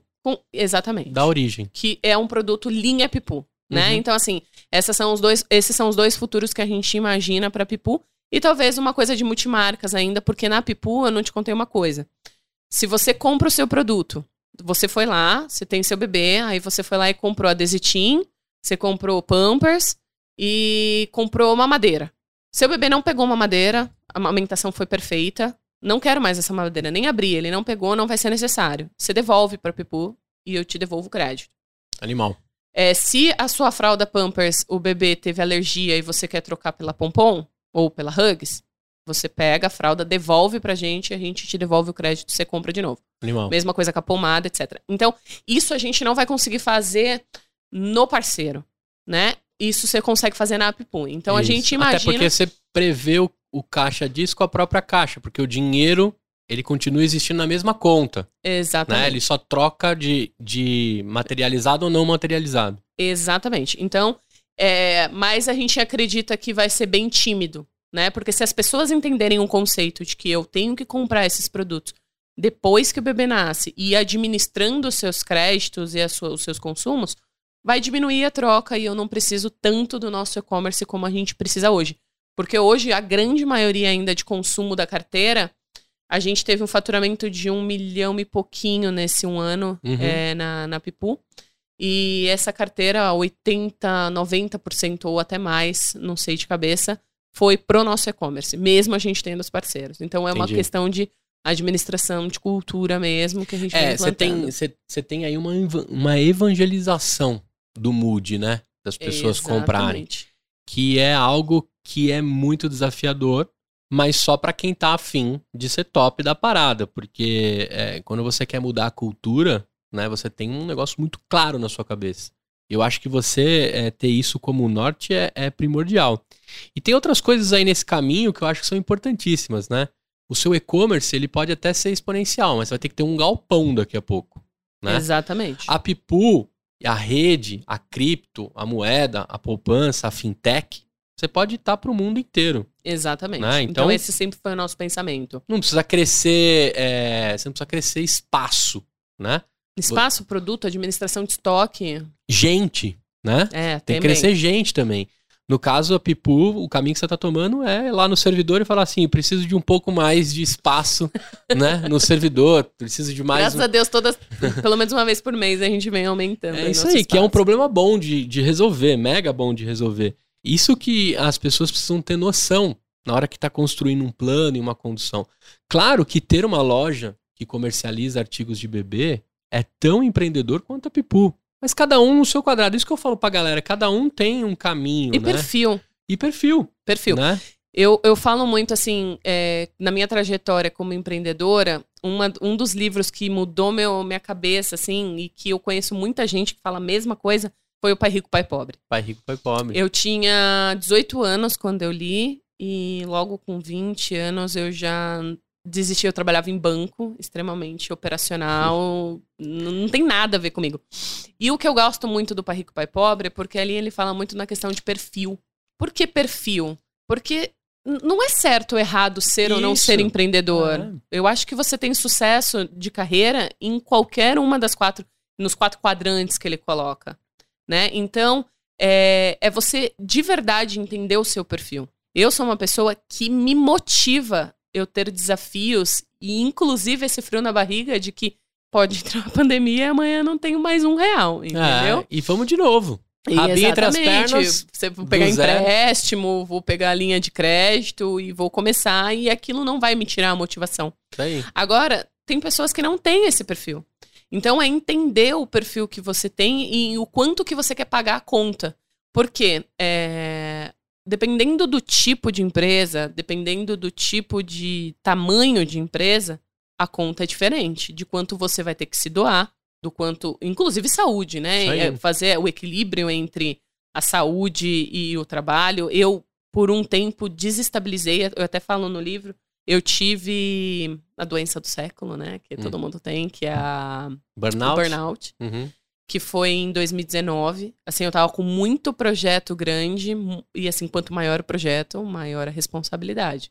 E eventos é muito estressante. Uma da, tá ali nos tops, né, da, da, da- da- Hoje, Capipu, eu nem me estresso É. perto Não é só que é- Hollywood que coloca que eventos é estressante, né? É de verdade mesmo. É muito estressante, porque você tá trabalhando com o dinheiro dos outros, é uma coisa que tem que acontecer ali, agora. E o pior, assim, o brasileiro tem o hábito de deixar tudo pra última hora. Sim. Então, assim, é você fazer coisas recordes, É. sabe assim? A gente gosta de esquentar o você salgadinho na hora. Exato. Tanto que uma vez eu fui numa feira, Gustavo, que foi, fo era, foi fora do Brasil, e era uma feira de turismo, Aham. né? Que eu sempre ia ver é, coisas novas de experiência e tal. Aí cheguei lá e falei, ah, eu sou brasileira. A primeira coisa que ele falou pra mim é assim, então, pouca verba e pouco tempo. É. Primeira frase que o cara falou pra mim. Então, assim, já é um... Mais com menos, né? Brasileiro. Então, a gente tira, sério. A gente, Ah. Eu trabalho muito com o pessoal de fora. Gente, assim, deu quatro horas é o horário deles saírem. Não tente ligar quatro e cinco, É. sabe? Assim, não tente, porque você não vai conseguir. Então, é, é muito estressante. Eu passei pela, pelo, pelo, por essa doença em um período e venho sofrendo ainda algumas consequências dela, né? Uhum. Porque dá crise de ansiedade e tudo mais. Mas é entender o qual preço que você quer pagar É. né? Então, assim, de tempo. Mas eu, eu tento hoje, no passado não, eu tento hoje ser muito bem equilibrada no sentido de administração de, de tempo. Então, por exemplo, eu vou trabalhar até tal horário, eu vou trabalhar até tal horário. Eu vou pra casa, vou assistir uma TV, eu vou viajar. Antigamente, nem, ó, lá atrás, quando eu comecei, nem viajar eu ia, assim. E outra, quando você tava viajando, você direto. tava a trabalho também. Isso é muito doido, né? Não, e não mesmo quando não é a trabalho, tipo, é a passeio, o computador sempre vai comigo. Não, e você tava trabalhando, porque você passava por uma experiência que você tava tendo com a sua família, você pensava em replicar aquilo na sua empresa, né? Que doideira. Exato. Tanto que eu comecei assim, eu comecei viajando, viajando, viajando. E depois eu gostei tanto das experiências de viagem, falei, gente, É. eu preciso proporcionar isso pras pessoas. Hoje você viveu isso aqui. A gente tava dando uma volta no bar, você falou, cara, se eu fizer isso lá tal, eu falei, tá vendo? Ela tá aí. O mood sempre tá. Sempre, é um mindset. é- é- eu, eu falo, eu falo assim, ai, tive uma ideia, meu marido de ela. tipo assim, algo na minha vida vai mudar. e, o bom é que ele me acompanha, né? isso, é, Porque, isso é o legal. É, e Só os loucos sabem, né? porque agora eu falei pra ele, não, a gente tem que ir pro Vale do Silício, eu tenho que aprender lá. Ah, tá bom, a gente vai uma semana, que é o tempo do curso. Eu falei, não, a gente vai ficar lá dois, três meses. Animal. Ops. E a vida da nenê? É. Muda minha vida, a vida da nenê, a casa, tudo. Então, assim, eu, eu sou Se meio. quiser deixar a Maria Alice lá em casa, eu tô aceitando. Oi, eu ia ficar brincando, que bonitinho. eu ia te falar, você falou do Pai Rico, Pai Pobre, tem um livro que mudou a minha vida, não sei se você já leu, mas recomendo até que você leia antes de ir pro Vale, chama Organizações Exponenciais. Não, não li. É um dos livros mais incríveis que é, qualquer um pode ler. Ele é batido já aí no mundo dos startupeiros e etc. Nossa, eu nunca li. Mas ele é incrível. Inclusive, ele mostra esse lance de construir coisas exponenciais, né? De ter coisas que são realmente escaláveis. A gente costuma pensar em empreendedorismo e algumas coisas na padaria do Manuel, que tem X sacos de farinha que consegue produzir X pães. E ele tem um limítrofe ali. É, Sim. é, ele, ele não passa daquela, daquele ponto. E o Organizações Exponenciais justamente deixa claro o quanto você pode criar coisas exponenciais. A Pipu caminha totalmente para uma organização exponencial. E eu queria te perguntar, o nome já tá pensando na internacionalização da parada? É, né? O que, que é Pipu? Chuta, vai, vamos ver se. O que, que vem na sua mente? ah, Pipu acho que é fralda em francês. Não, tô brincando. Não. É muito mais bestinha. é, Não, é assim. Quando. No inglês, quando você vai falar que você vai no banheiro, é me gonna poop ou pi de fazer xixi. entendi. Então é xixi e cocô. Xixi e cocô. Muito bem. Muito Só bem. que eu mudei um pouco a escrita, né? Pra ficar um pouco mais. é, o design ficar melhor, coisas assim. Mas a Pipu. sonoridade é, é pipu. Uma coisa que eu não pensei no Brasil, às vezes, por causa do O e o H no final, alguns falam pipo. Pipó. É. Aí fico meio triste com isso. É. Mas o tempo muda. Aí dá uma, uma gourmetizada. É já, igual Pipó já é a nome Gap de. e a Gap. Entendeu? É. Vai chegar. É isso aí. Muito bem. Mas também o importante é o seguinte: isso tá estampado em tudo que é lugar, né? E, e eu vou te, con- te confesso que agora, tendo você na minha lista de, de grandes empreendedoras, né? O dia que eu estiver na farmácia e ver lá a placona da Pipu, eu vou tirar uma foto e vou mandar pra você com toda certeza, porque o que importa é o que você vai construir ali dentro, a pronúncia, essas coisas a gente já descobriu que é, Alguns falam pipo, também bonitinho. é, tá ótimo. Agora é legal saber disso. Eu queria te perguntar, a gente já tá aproximando, já estamos próximo do final, eu queria ficar o dia aqui contigo conversando, mas eu queria te perguntar algumas coisas assim. Livro já tá prontinho, tá aqui na minha mão, lacradinho, né? Onde que a galera encontra Sementes Nascem do Fracasso? E por que um livro? Você já plantou uma árvore, tem um filho e fez o livro, tá concluído. Eu incluí. Você plantou uma árvore mesmo? Acertei. Então tá faltando você Tá plantar uma árvore. Vamos lá. O livro encontra, tem no Hotmart. Né? O objetivo é que ele seja realmente mais acessível e digital. Tem a, opci- a opção da compra também no, no do físico. Legal. É, através do, do link tirando, tirando projetos papéis. Não, é tirando tracinho, tracinho do papel.com. Eu Tá. pego ele e te mando.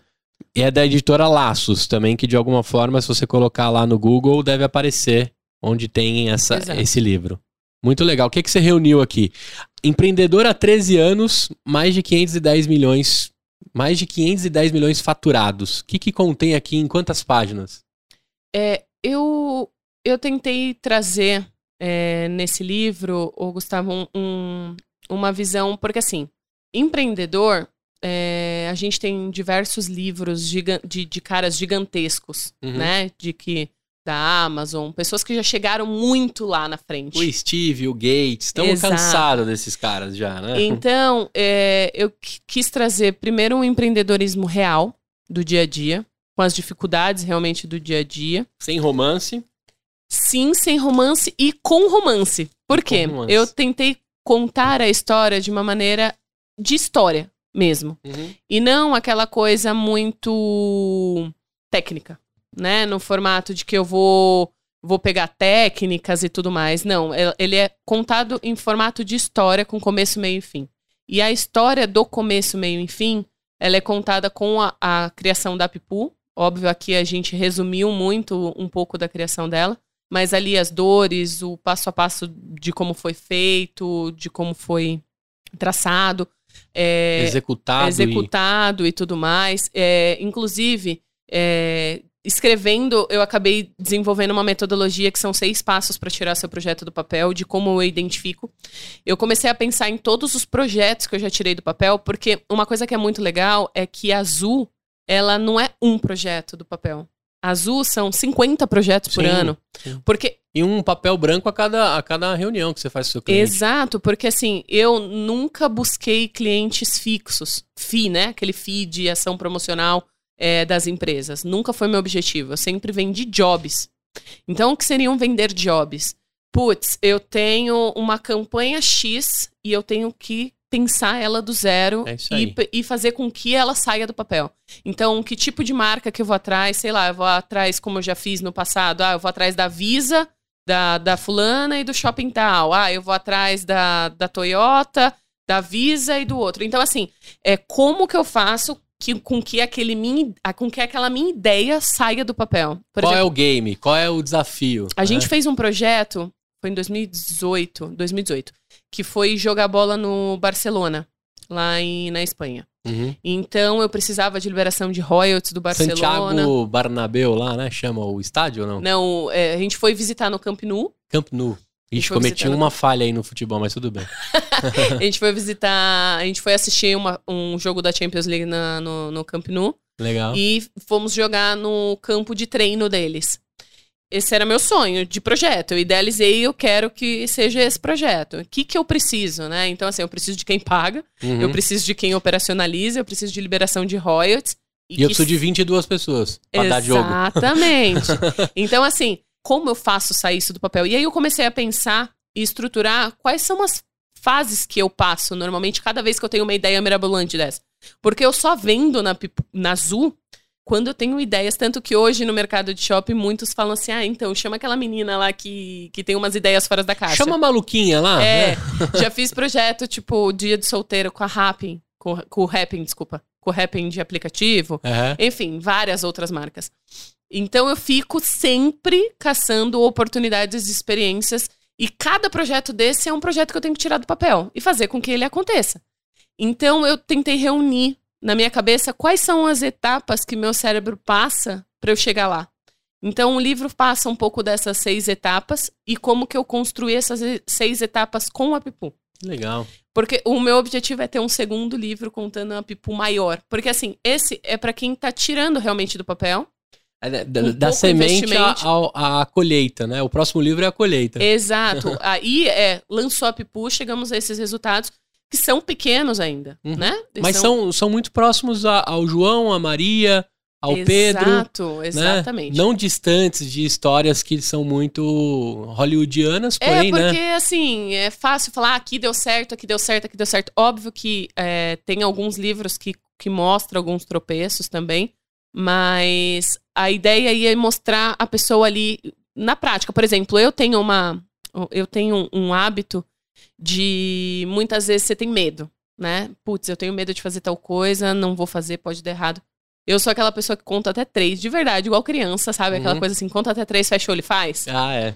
Eu faço isso, é uma coisa besta, coisa de criança, mas que é uma, é uma estratégia que eu criei pra mim mesma. É isso aí. Então, isso Pra eu, não eu tenho- sabotar, né? Exatamente, a gente se auto-sabota. Uma coisa que eu também quis trazer no livro foi experiência. Né? Então, assim, Legal. a leitura de um livro, ela já é igual a décadas e milênios de, de vida. Então, é, aí no livro, a gente tem a possibilidade de ter os nossos cinco sentidos, porque a experiência se faz através dos sentidos. Então, a gente tem links para trilha sonora, para cada etapa do livro. A gente Legal. tem cheiro, a gente tem paladar, o tato, né? Que é a questão do toque do livro ou toque da tela, e a leitura. Então, por exemplo, o primeiro é super misterioso, então a gente tem uma trilha mais misteriosa, enfim. Uhum. A ideia é de que ele também fosse uma experiência legal de ser lida. A, a leitura em si tem experiência. Exatamente. E no final tem uma foto linda. Você com a Maria Alice aqui com um sorrisão. É, meu delícia. bebê. É. Muito legal, muito legal. Então a galera encontra isso nas, nas principais livrarias, no Hotmart Digital.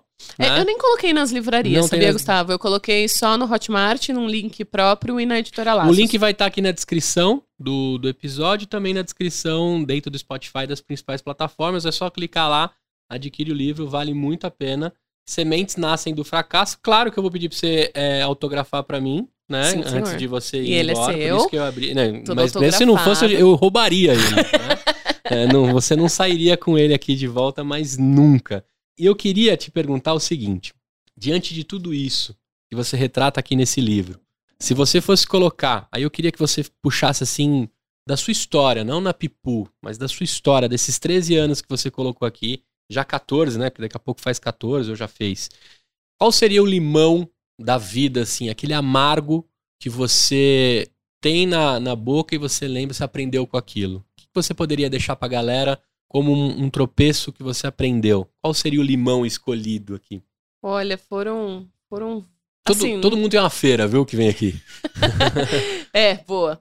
Eu tenho uma forma de pensar que ela é meio evolutiva. Então, eu passei já por um processo de quase falência Uhum. por, por conta de alguns erros, óbvio. Erro de administração financeira.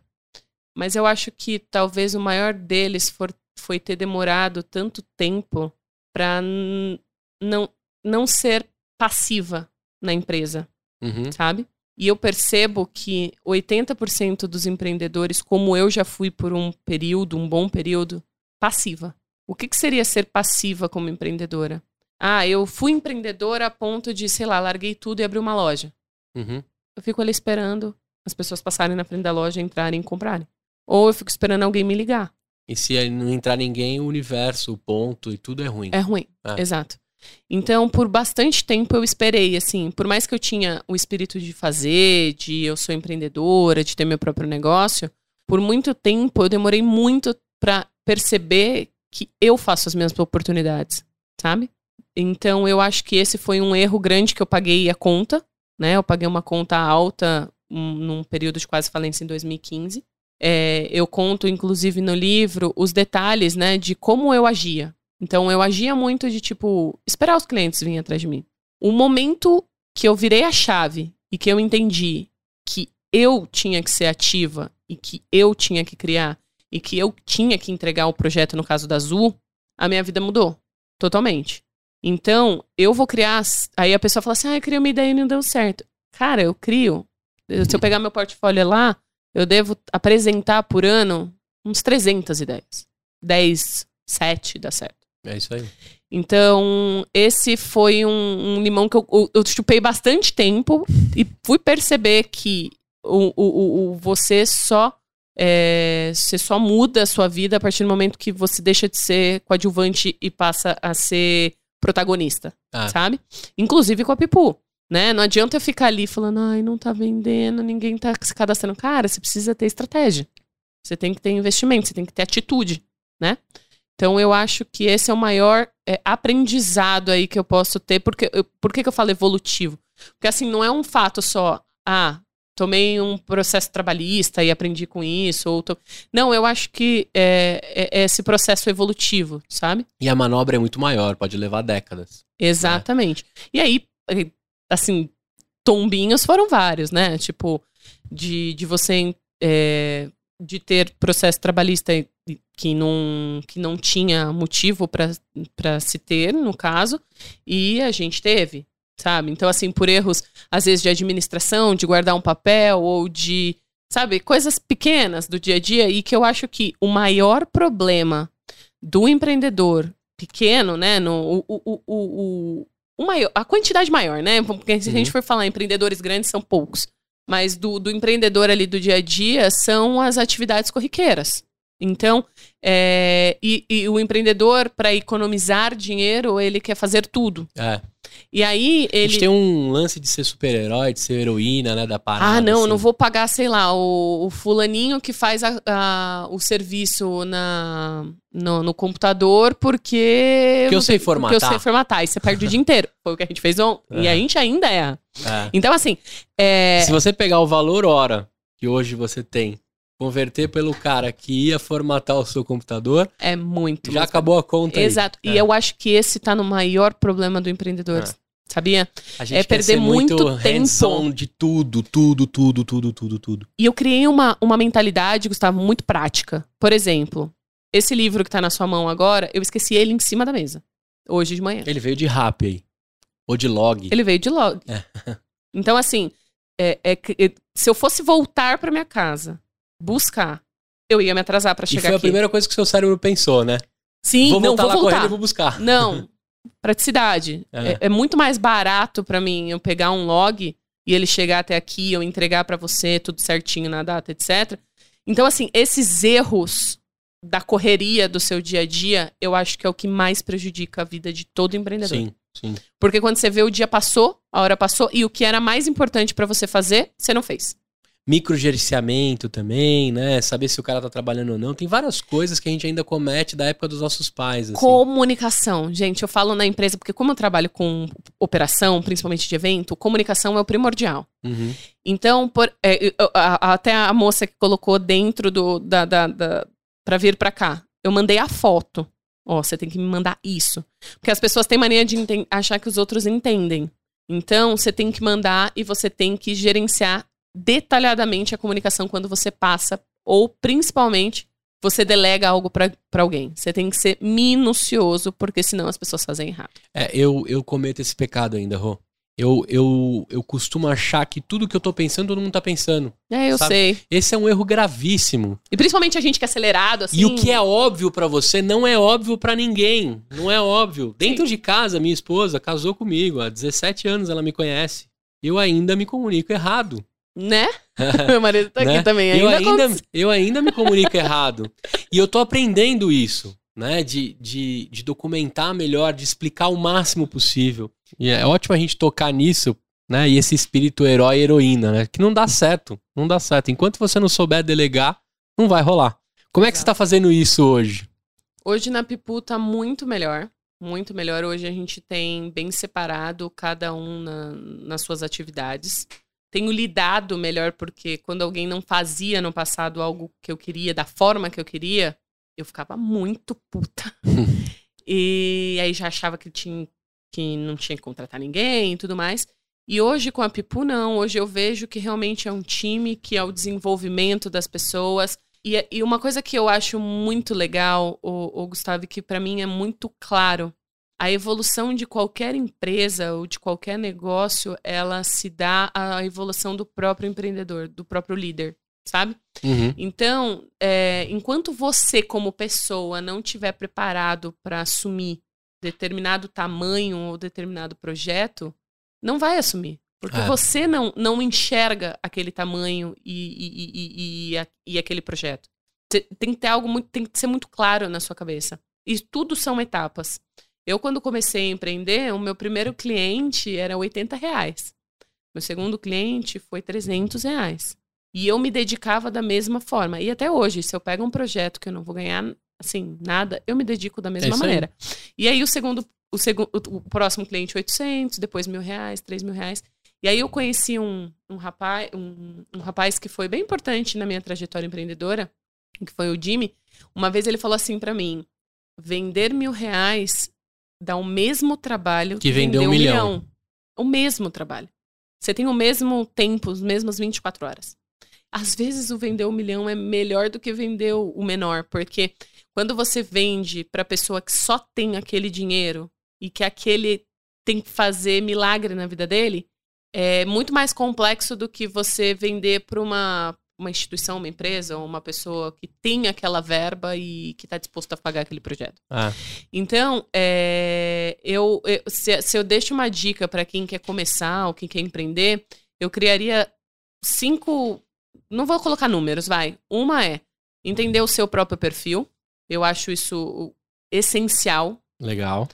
Dois, é, entender que o seu próprio desenvolvimento como líder é que vai fazer com que o negócio cresça. Não é que o funcionário X fez A, ou B ou C, porque é sua responsabilidade de desenvolver eles ou contratar alguém bom o suficiente para executar determinada função. É, eu acho que esses dois pontos são bem importantes. Um próximo ponto é realmente delegar e entender que você não vai conseguir fazer tudo. É óbvio que quando você está começando, talvez você não consiga colocar um técnico. Você tem que conseguir colocar na balança o que realmente é essencial é, ou, ou o que é, pode ser contratado e que você consegue pagar. Então, por exemplo, um motoboy, eu já eu conheço de perto pessoas que são que trabalham por conta, são empreendedoras, têm seu próprio negócio. Eu Vou voltar. Tranquilo, conhece? Pode falar. Eu conheço algumas pessoas que têm seu próprio negócio e até hoje acha que é vantagem pegar o carro e ficar duas horas dentro do carro indo levar um, um material da Zona Leste pro final da Zona Sul, sabe assim? Porque é, é, ele não entende que existe um custo de sua hora trabalho, É. sabe? Então, assim, esse, esse item é Imagina que eu vou pagar 22 reais pro cara fazer esse trajeto. né? Eu pagaria 44 pra não ter que fazer. Exatamente. Então, é, entender que algumas coisas você tem que ser mais prático e que você não precisa fazer tudo. Sim. E outro item importante, muitas vezes ele deixa de lado, é, ele se dedica a coisas operacionais que não vão fazer quase diferença nenhuma na vida dele e deixa de fazer coisas que seriam muito importantes que mudariam o dia a dia da, da- do negócio dele. Então, um exemplo disso. Ah, eu vou lá, vou assinar a carteira, vou levar em tal lugar, vou levar no cartório. Gente, qualquer pessoa poderia fazer uma operação dessa. Agora, quem vai sentar ali, criar estratégia, treinar o funcionário, contratar certo e coisas do gênero, não tem como terceirizar, É. né? Então, eu acho que é dar importância certa para as coisas certas. Animal. Comunicação. Eu acho que se pelo menos essa- esses quatro pontos, ah, você como empreendedor pequeno conseguir Preciso ler seu livro. conseguir organizar na sua vida a chance de, de você ter sucesso, porque assim, sucesso é relativo também, é o que eu falo. Sucesso para cada um é relativo do que é para mim, do que é para você. E, e eu acho isso muito importante ser falado, porque muitas vezes o sucesso está só 100% direcionado ao dinheiro ou direcionado ao tamanho da empresa, ao tamanho do sucesso. Não é porque, sei lá, o, o fulano, o Steve Jobs, criou a Apple, ele é super bem sucedido. Ok, ele criou um, um, um império. Uhum. Tá? Mas ele estava disposto a pagar por aquilo. Então, quantos casamentos ele não teve? Ah. Quantas, quantas brigas familiares, saúde, etc, etc. Ele pagou por ter aquilo. E daquele império teve um exército, né? Que, que, que trabalhou por aquilo, né? E aí, é, talvez para você ser bem sucedido, é sim ter uma família bem estruturada, é, ou é ter uma. morar no campo e, e viver daquilo que, que você planta. Enfim, cada um tem um propósito de vida. Uhum, Tá? uhum. Acredito que as pessoas que estejam escutando sejam pessoas que gostam de empreender, que sejam pessoas que gostam muito da questão de business e tudo mais. Mas realmente reflita em você o quanto você está disposto a pagar por aquilo. Perfeito. Então, eu, por muito tempo com a Azul, eh, foi uma mudança de mentalidade. Eu, por muito tempo com a Azul, sempre fui muito, muito realizada. Sempre me considerei muito bem sucedida. Porque eu falava, eu não quero pagar o preço de ter uma empresa gigantesca, um prédio com 150 funcionários. Eu sempre me senti realizada de eu montar aqueles projetos, operar. São projetos E ver, legais e ver eles acontecendo. né? acontecendo e que sempre tiveram alta rentabilidade, né? Eu nunca precisei de muitos funcionários com uma rentabilidade boa. Então, assim, a gente sempre viajou para onde eu queria, tenho liberdade e tudo mais. Hoje, eu decidi, hoje, eu, interna, Roberta, quero sim que a Pipu seja uma empresa grande e que eu passe por toda a trajetória de investidores, é, globalização, é, uma marca conhecida Brasil, só que isso eu vou pagar um outro preço, né? Então, são, são coisas bem diferentes. A, a Azul era extremamente artesanal, dependente da Roberta, de alta rentabilidade. A Pipu é uma empresa de varejo que precisa de investimento em marca e que vai passar por, por exemplo, eu sei que a partir do momento que entram investidores na, na, na empresa, a minha relação com ela também muda, Uhum, né? uhum. É diferente de como eu lidava com a Azul e de como eu vou ter que lidar com a Pipu. Mas é entender o que, que é sucesso para você em determinadas etapas também, né? Então, as pessoas têm mania de, de, de rebaixar o outro tirando pela sua métrica, né? Uhum. Ah, ele não tem tal coisa, porque para mim aquilo é ser bem sucedido. Não, ser bem é, é, sucedido é ter muito claro aquilo que você quer e uma vida em paz mesmo, sabe? E transparente, clara. Sim. Eu tenho uma frase que eu uso desde que eu conheci esse cliente, eu tinha uns 23, 24 anos. É, a expectativa é a irmã gêmea da decepção. A partir do Exato. momento que eu comecei a setar as minhas expectativas, as minhas decepções são mediante a expectativa que eu criei. E a gente falou muito nisso nesse episódio, que a expectativa, a construção e o que você vai fazer daquilo só depende de você. Não é do universo, nem dos clientes que vão entrar na sua loja. Então, muito do que você está dizendo, confrontando com isso que eu tenho como filosofia, cara, isso tirou um piano que eu tinha comigo, absurdo. Porque agora, todo projeto que eu entro, eu seto as expectativas e percorro elas. Se não atingidas, quanto mais de mim eu tenho que dar? Se não atingidas, que momento que eu tenho que desistir? Onde eu errei. Onde eu errei. Tem uma história que, que eu acho que, que resume bem isso e que fica muito claro. Um dos projetos que eu comentei aqui, que foi o do Barcelona. Aham. Então a gente fechou um projeto com alguns shoppings que era para ir jogar no Barcelona, então tinha pagamento de royalties, viagem, etc, etc. Era um projeto de mais de 500 mil reais. Pra mim, assim, ia ser uma super realização. Puxa, animal. sabe? Melhor time do mundo. Cara, assim, eu tava é, irradiante. E era uma campanha pra paz. O problema da campanha de paz é que Tem data marcada. tem data e, e ela tá numa fase meio complexa. O que, que seria isso? Quando a gente foi fechar o projeto, a gente fechou todo o contrato e tudo mais. Foi, só que a gente tinha pouco tempo. E aí a gente foi fechando o contrato, analisando o documento e tudo mais. Quando foi assinar, porque assim, como tem data marcada, a campanha tem que começar naquela data, é, e, é uma, e é uma promoção sempre que é regulamentada, que antes era pela Caixa, agora pelo Ministério da Fazenda, Uhum. a gente tem data para dar entrada na documentação para a gente conseguir fazer o projeto. Enfim, um dia antes, eu precisava ter o contrato com o Barcelona, tudo assinado, tudo certinho, para dar entrada na- no Ministério da Fazenda. Acho que na época era a Caixa ainda. E aí, um uma cláusula do contrato veio não errada, mas em desacordo com ambas as partes. Uhum. Do lado daqui eu tinha um gigante, né, que é uma rede muito forte, e do outro lado eu também tinha um gigante, que é um baita clube de futebol. Enfim, eu tava ali no meio, tentando que negociar com as duas partes. Não deu certo. Não consegui a negociação. Não assinamos. Eu, ta, eu tinha me dedicado àquilo, Gustavo, eu acho que há uns quatro meses, todos os dias da minha vida. Tipo, eu não tava fechando outro projeto. Dia sim, dia também. E assim, pauleira, pancada, né? Porque você leva muita pancada de não aceito isso, aceito aquilo, tem que ser assim, é prazo, e aí quando é para fora, tem todo o tempo de fora que eles têm uma demora muito maior para resposta. Tem a tradução juramentada das paradas. Eu tinha uma expectativa imensa, pensa. Cara, eu vou fazer um projeto desse e não deu certo, não assinou. Eu fiquei muito frustrada, assim, fiquei muito mal.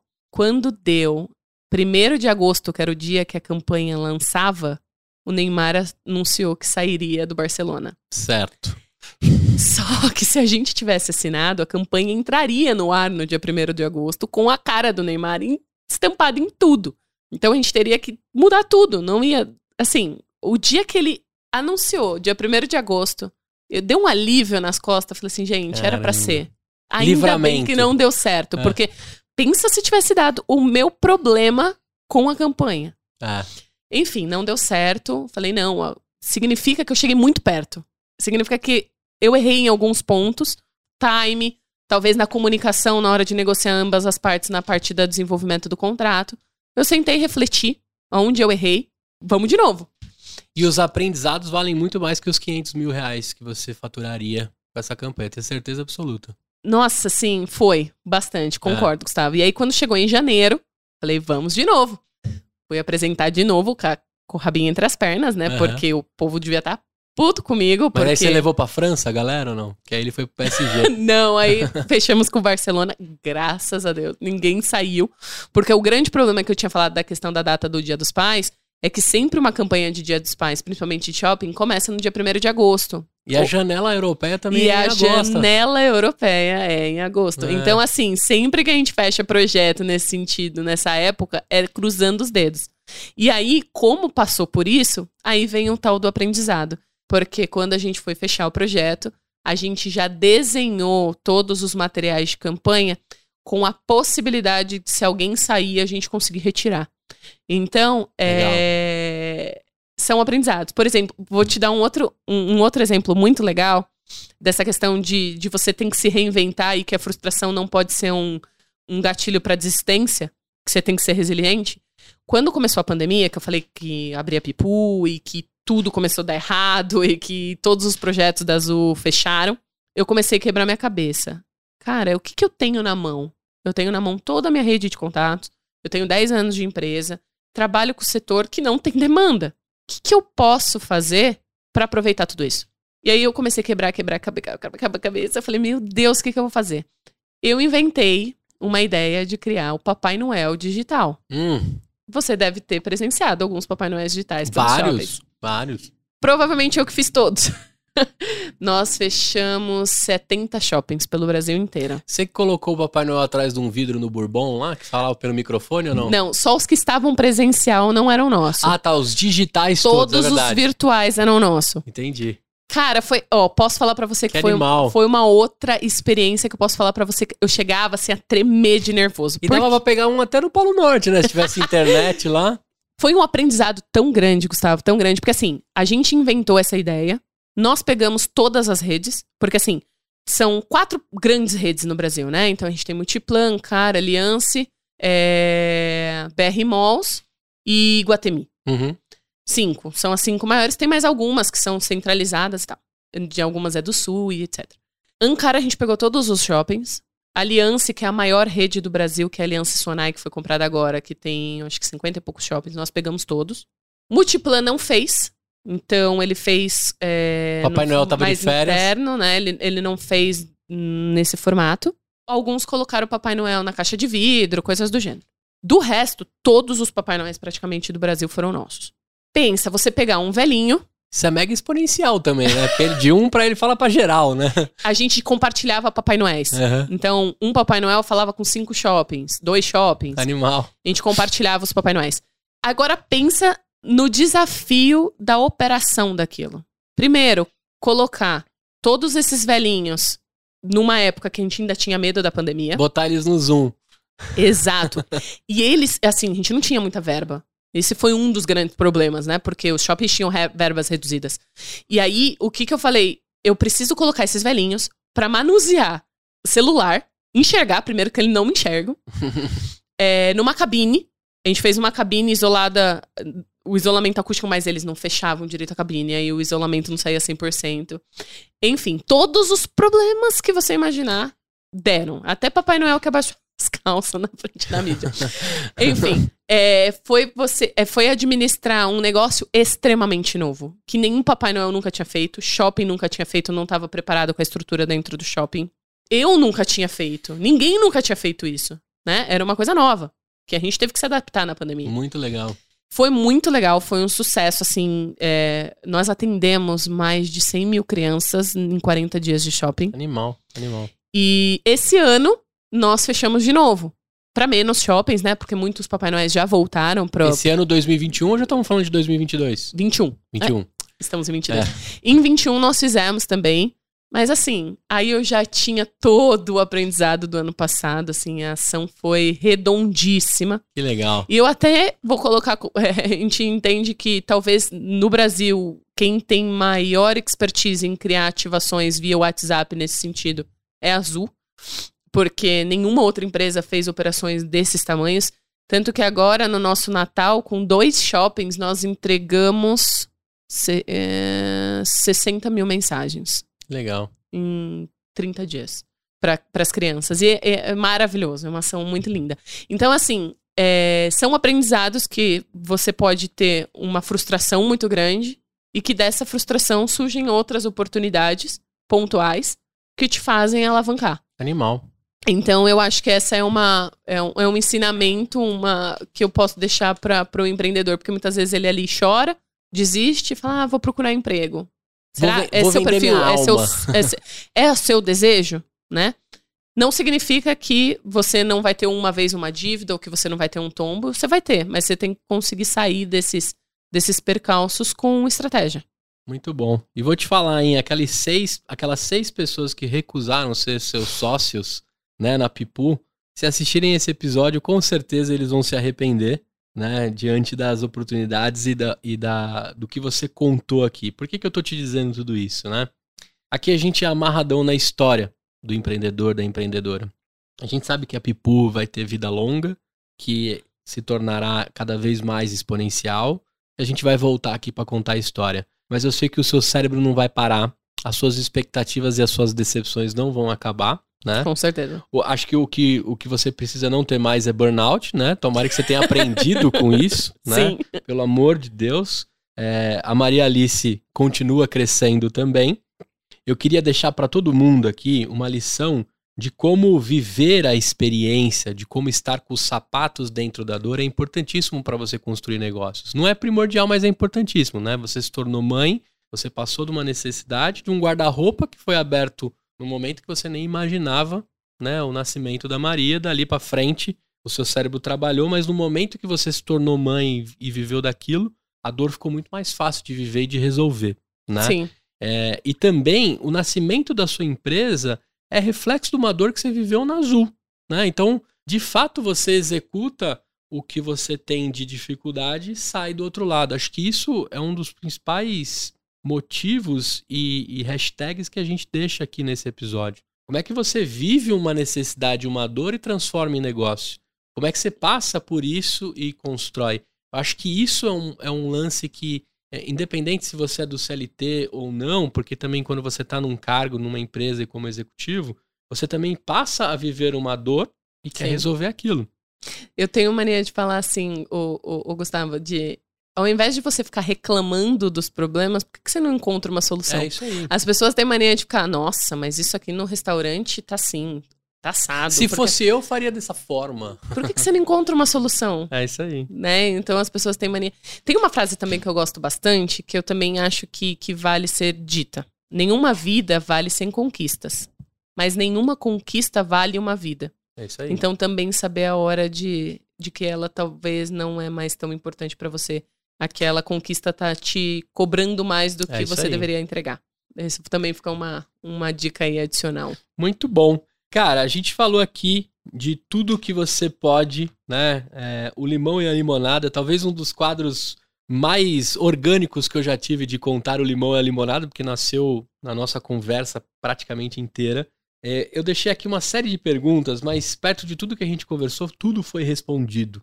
E eu queria só deixar pra galera que acho que essa parte, né? Quem já ficou curioso, quem ficou com a gente até aqui, né? E o Empreendacast não tem tempo definido de propósito, porque a história tem que ser gostosa, ela tem que acontecer e fique até o final quem realmente está envolvido com o que a gente está contando aqui. Mas com certeza boa parte já entrou no site, já baixou o aplicativo, já foi nas suas redes sociais. E eu queria reforçar aqui: se nesse exato momento eu, eu recebesse a notícia que você pai novamente e preciso pensar no chá de fraldas, em toda a grana que eu vou gastar com meu novo filho e com toda a necessidade que eu vou ter com esse filho, para onde que eu corro? Como é que eu testo vocês? Faço meu cadastro, dali para frente você cuida de mim. Só me dá o caminho das pedras para quem ficou até agora e já tá tentando fazer o cadastro lá, como é que funciona isso para ir lá e baixar o pipu. Primeiro você abre sua conta através. A gente tem várias URLs. A URL oficial é o www.pipu.com.br, carteira de mãe.net, Carteira de mãe.net. que é mais fácil. Legal. Então, ambos vão direcionar direto para nossa página principal. Ali você clica em abertura de conta, faz seu cadastro super rápido, coisa de um minuto, Uhum. efetiva seu cadastro e já inicia toda a organização. A partir daí, a gente tem uma régua de relacionamento, uma gerente de conta, que vai te encaminhar uma mensagem pelo WhatsApp, por e-mail, que você pode tirar todas as suas dúvidas, vídeos e etc. Super fácil de mexer no sistema, Legal. é bem intuitivo. Então, e ali você já faz suas trocas, suas compras. Se você. Hoje a gente está com o aplicativo somente no Android, a gente está para lançar ainda da, da- do iOS, mas você utilizando pelo seu browser do, do, do celular, né, o Safari, Chrome, etc., funciona exatamente como o aplicativo, inclusive a usabilidade. Perfeito. Então, super simples, tudo gratuito, não tem nenhum custo. Testa, é, experimenta e qualquer dúvida a gente está sempre à disposição. Perfeito. Eu deixei isso pro final porque a galera já com certeza tá fuçando lá. Eu, eu quero muito usar esse aplicativo e vou te falar. Então, já, se minha esposa ver esse episódio, ela sabe porque eu quero muito usar esse aplicativo, né? Mas vamos lá. Eu queria deixar pra você duas coisas que eu não contei pra ti, é, mas depois a gente vai bater mais papo. Há três anos atrás eu montei um aplicativo chamado Promofraldas, porque eu me, me eu tava do outro lado do Gustavo procurando promoções de fraldas, desesperado pra encontrar, porque eu não aguentava mais é, o que eu tinha recebido que estava errado e não aguentava mais procurar promoção de fralda. Entrava numa farmácia, era 80, entrava na outra, mesmo pacote 50. E aí eu fiz um negócio que ele ficava mapeando todas as promoções com cupom e te avisava que aquele, aquele pacote de fralda estava barato. Só que eu avisava pela tira. Isso é uma das coisas que você que vai ser pai e mãe é importante. Qual é o valor da tira e não do pacote? Esquece o pacote. Até porque uma das estratégias das marcas de fralda é essa, é sabia? isso aí. Eles precisam aumentar preço, eles diminuem tira. É. É, ou- Tira é cada fralda, tá? Pra quem não manja. Exatamente, essa é a principal estratégia. Em um ano e meio que a gente tá na Pipu, gente, acho que as fabricantes já mudaram, tipo, umas 10 vezes. Sim. Ou senão eles também. Só falta. é, outra coisa também. Eles botam vento pra aquelas, pra aquelas pacotes ficarem bonitos, né? Assim, mas se você apertar ele, boa, boa parte é ar, né? E o Promofraldas foi um fracasso. Porque o aplicativo não funcionou. Eu não conseguia mapear as paradas. Mas a ideia e a indexação dentro do, da loja de aplicativos foi maravilhosa. Teve mais de 10 mil downloads. Seis meses de existência. E o bonitão aqui não cuidou do software, não cuidou das atualizações, não cuidou dos papais e das mamães, e foi mais um projeto mal executado, jogado na gaveta. Por que, que eu quis tocar nesse assunto só no final? Tem muita é, proximidade com o que você está mexendo, mas tem um, um lance de execução que foi absurdo a sua. Eu toquei em paralelo, não consegui tocar, eu não me dediquei, e eu não cuidei com a dor principal. Eu não conversei com as mães. Eu fiquei só olhando o lado do bonitão do pai que tem que comprar, que, né? Não, não necessariamente só os pais compram as fraldas, longe disso, gente. Mas eu fiquei responsável por esta parte dentro da divisão com a minha esposa. E não tive capacidade de execução. O que, que eu queria deixar de mensagem pra galera aqui? Esse episódio todo, você mostrou a sua capacidade de pensar, executar, testar, refazer, aprender, testar, executar. Isso é importantíssimo na jornada que a gente vive hoje. Sim. Hoje eu tenho um aplicativo lá com a nota 1.5 das lojas, que é uma merda. Não consigo tirar de lá, queimando meu filme, né? Porque a minha capacidade de execução foi péssima. A ideia era muito boa. Agora você, Sim. você acabou de me, de me Muito. confirmar que ela é muito boa. Mas a capacidade de execução não foi. E eu levei um tempão pra entender que as coisas que não davam certo dependiam só de mim. E a gente falou muito nesse episódio. E sem a gente combinar, você tirou aqui alguns dogmas que eu carregava comigo. Pra mim tá superado. Deixa lá, não queima mais o meu filme, o aplicativo. Talvez um dia eu consiga tirar só pra não, né, a galera não ficar baixando lá à toa. E fiquei muito feliz que você é, fez um negócio muito maior que eu nunca imaginei na minha vida. Talvez o Promofraldas ficaria ali só avisando de promoções de fraldas, né? Você me mostrou que existe um mundo muito maior de coisas pra fazer dentro da jornada do, da criança. E outra coisa que eu anotei aqui, e eu queria ressaltar pra galera, é a importância do dado. Você tem um dado maravilhoso, e você sabe disso, que é a data de nascimento. Exato. Cara, são dois, quatro, oito, são dez caracteres considerando as barrinhas, né? São dez caracteres que valem milhões perto do Exatamente. que você pode construir. Tanto que o, é, a gente no cadastro, a gente não pede muitos dados, mas o principal dado, É a data de nascimento. data de nascimento ou a da, o tempo de gestação, porque o bebê, você tá antes da criança ter. é, o tempo de gestação, assim, o bebê não vai passar de 41 semanas. Então a gente sabe que até ali, dali pra frente, o, o nenê nasceu. Perfeito, perfeito. Então, isso faz com que a gente fa... a gente tenha, na verdade, a gente tá até lançando, tipo, era pra eu ter lançado na semana passada, mas vai entrar semana que vem. Todas as nossas mães recebem um e-mail semanalmente falando sobre o desenvolvimento da gestação, Legal, sobre o legal. desenvolvimento do bebê, é, até como uma forma estratégica de ela atualizar a data do nascimento. Legal, muito bom. Então, ela avisar quando o bebê nasceu. Perfeito. Queria deixar bem claro pra galera aqui, né? Esse dado é valiosíssimo. Ele é o petróleo do seu negócio, Sim. porque dali pra frente toda a sua jornada e tudo que você tem aí na sua mente brilhante vai partir desse dado. E você consegue ter muito mais acerto na condução e na jornada da mãe, do pai e do bebê. Até porque todo bebê compra exatamente na mesma época, É cada coisa. É, essa Seis turminha- meses tem que trocar isso, sete aquilo, oito aquilo. Muito bem. Pô, estão tentando me sacanear, hein? Olha só, você sonhador, você sonhadora que tava acompanhando no YouTube, você percebeu que mudou luz, mudou tudo, porque vida de empreendedor é dessa mesmo, né? Quando você acha que tá tudo perdido, vem lá um cara e te passa uma rasteira ainda, né? Caiu aqui a- o 110, caiu o 220, estamos no no break, mas a gente vai continuar esse papo. Eu já tava finalizando, então você que tá no YouTube vai ter um contraste de luz aqui, não, né? Não fique chateado porque eu não queria perder a chance de fechar esse papo com ela. Você que tá aí no Spotify, nas plataformas, você não sentiu nada, porque minha voz continua saindo aí bonitamente, lindamente, bonitamente, agora eu sei, lá de onde eu tirei essa palavra, né? Lindamente e também a voz da Roberta saindo aí forte, firme e forte pra vocês.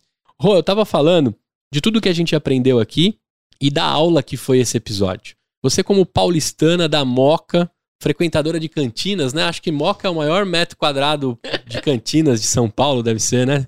Continua ou não? Tem restaurante, né? É. Acho que a Moca tem. é, terra do nosso clube Juventus, que acho que é o segundo clube de todo mundo, né? O Juventus, da rua. Ixi, como é que chama lá? Javali, né? Velho. Tava até o Bolsonaro É? ontem com a camisa do Juventus. É, o Juventus é de todo mundo, né?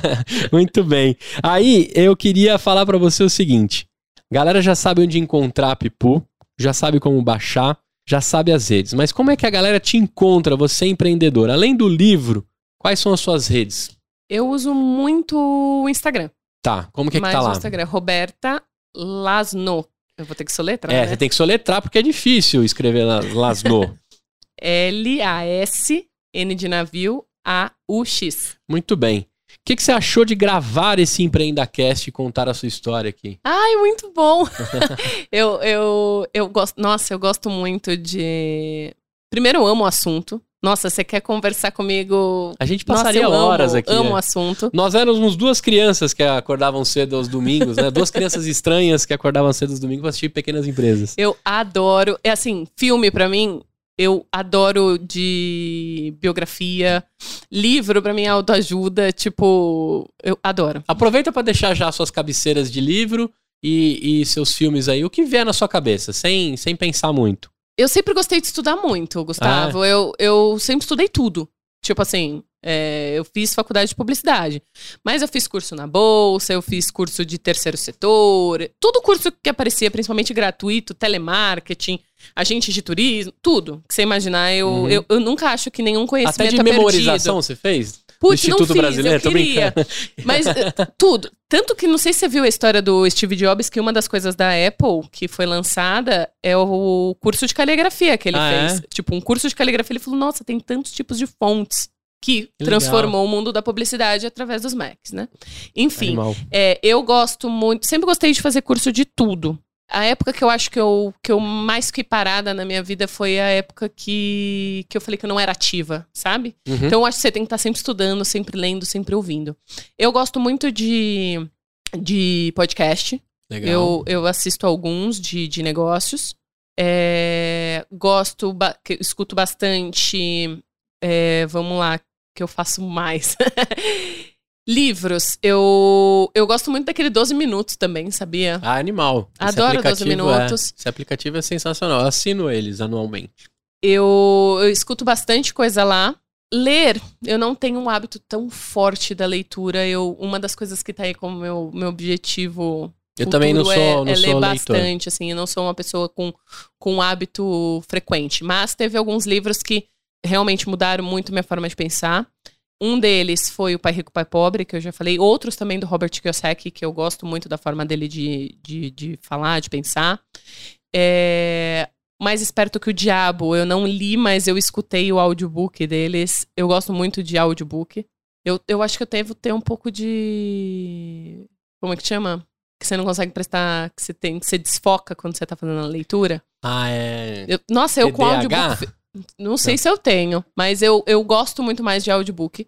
Podcast, então, nossa, sou apaixonada, escuto bastante. E cursos online agora, eu tenho participado de vários. Legal. É, gosto bastante do da Startse também, para pra Você vai de pro Vale com eles uma vou, semana? Vou pro Vale com, com a Startse. É, fechei agora também o G4, que é do pessoal lá do Thales. Legal. É, então eu, eu- Sebrae, já fiz muitos tipos de cursos e acompanho vários conteúdos do Sebrae. Anjos do Brasil, então eu participo de vários dos workshops, palestras. Perfeito. Então, assim, eu tento estar bem antenada é, no mundo mesmo do, de negócio, de business, porque eu gosto muito, né? Mas eu acho que toda e qualquer leitura e conhecimento é, você acaba aproveitando. Então, é, se a pessoa fala assim, ah, eu vou fazer isso, pra quê? Que que eu vou aproveitar isso na vida? Eu acho que você sempre aproveita tudo. Com qualquer certeza. reunião, qualquer workshop, de qualquer tema que seja, se você treinar o seu cérebro a ter mindset de ideias e de captar, o que vai fazer com que você tenha uma ideia legal é você ter portfólio, né? Você precisa ter Sim. conteúdo, você precisa ver. Então, às vezes, eu tô num lugar, eu pego, tipo, um, de um filme de desenho, uma ideia que conecta com um museu que eu fui em determinado lugar. Então, eu acho que exercitar o cérebro é importante. Um bom show se faz com repertório, né? Exatamente. E, e assim, não é que todo mundo fala, né? Tudo, nada se cria, tudo se copia. Porque eu acredito mesmo que é uma evolução e que a inovação não é só uma disruptura total de uma coisa, e sim fazer as coisas de maneira diferentes. Ou conectar coisas diferentes no mesmo ambiente ou no mesmo local, que é o caso da Pipu. Então, faço um pouco de tudo. Uma coisa que eu não faço muito é assistir, talvez, TV. Eu- Uma galera que assiste um monte de série. Eu nunca sei nada das séries. Muito bem. Sempre fico fora do bate-papo. Olha, eu adorei conversar contigo, de verdade. Fiquei aqui curioso para tudo que você já fez, está fazendo e quando você voltar dessa viagem, que vai continuar, né? É, vida longa a Pipu, né? É, a retomada aí também do setor, né? Se a gente tiver aí é, uma retomada realmente, que Azul, né? Você não parou com ela, né? Você continua Ou você encerrou as. Não, eu continuo com as atividades, até porque é ela que mantém mais financeiramente a gente como pessoa física. Legal. Porque o nosso objetivo da Pipu é o que todo mundo fala, né? Uma startup muito. Da maioria das vezes tem que ter reinvestimento. Então Sim. é recolocar dinheiro, é recolocar investimento nela. Muito bem. Então que você tem aí uma retomada do setor, né? Parece que já se movimenta para isso, diante do mundo dá umas rasteiras, mas que você tenha saúde com, com a Azul nos dos próximos é, é, meses e anos, né? E queria agradecer de verdade por você ter chegado até aqui. Né, e contado a sua história, mesmo com todas as derrubadas que tentaram fazer com a gente aqui da luz e da, Ai, adoro esse- né? esses perrengues. Hoje teve até copo derrubado, é, caderno molhado. Hoje, hoje é um dia. E pros empre- Especial. É especial. E pros, in- é, pros sonhadores entenderem também que, assim, você é a primeira pessoa de 2022 que eu gravo na retomada dos estúdios depois de uma reforma. Que bom que tá sendo o dono da parada aqui, porque se fosse um cliente, eu tava agora completamente de ponta cabeça com a experiência dele. Mas aqui a gente tá tirando uma limonada também da nossa entrevista. Obrigado de verdade por tudo. Agradecer você, agradecer todo mundo que fez essa pauta aqui, né, chegar até aqui. E a Maria Alice, é, o momento que ela estiver ouvindo isso daqui, que vai ficar pra eternidade, né? Isso que a gente vive agora das nuvens, né? Então as coisas ficam Verdade. nas nuvens. Nossa, eu nunca tinha parado pra pensar. É, a Maria Alice, em algum momento, vai escutar isso daqui com, com 6, com 7, com 8, com 3, com 18. Ah, ela quando vê, quando eu tô ligando na televisão, ela fala, mamãe tá na televisão, É, bonitinha. ela, vai, ela vai se amarrar na história né, que a mãe tá construindo e, e vocês vão escutar juntos isso por, por vários anos, porque a, a sua história continua evoluindo. Te agradecer de verdade e Ai, eu que agradeço. eu tenho certeza que você que ficou com a gente até aqui curtiu demais esse papo, aprendeu, teve várias ideias. Procura a Roberta nas redes, troque ideia, não tenha vergonha de perguntar. Dentro do que ela tiver de tempo e possibilidade, tenho certeza que ela vai te responder. Né? E, e- e crescer junto. Tem alguma coisa no ramo da jornada que ela comentou aqui? Quer ser parceiro? Quer construir junto? Cara, procura o Pipu. Né? A gente já entendeu aqui que ela quer resolver muita coisa e ela precisa de muita gente boa na- dentro da rede de parceiros, né? Então, se você está aqui nesse episódio para entender um pouco mais da Pipu em si, como pode colaborar, tá todas as armas aqui, todos os caminhos para você conseguir, tá? Então, eu vejo você no próximo episódio com mais uma empreendedora brilhante, mais um empreendedor brilhante aqui. E se você vai ter bebê, se você tá pensando em ter bebê, você precisa ter Pipu no seu celular. Exatamente. Pra aquela câmera ali, com luz ou sem luz, dá tchau pra galera e a gente se vê no próximo. Tchau, obrigada, adorei. Tchau! Uma produção, voz e conteúdo.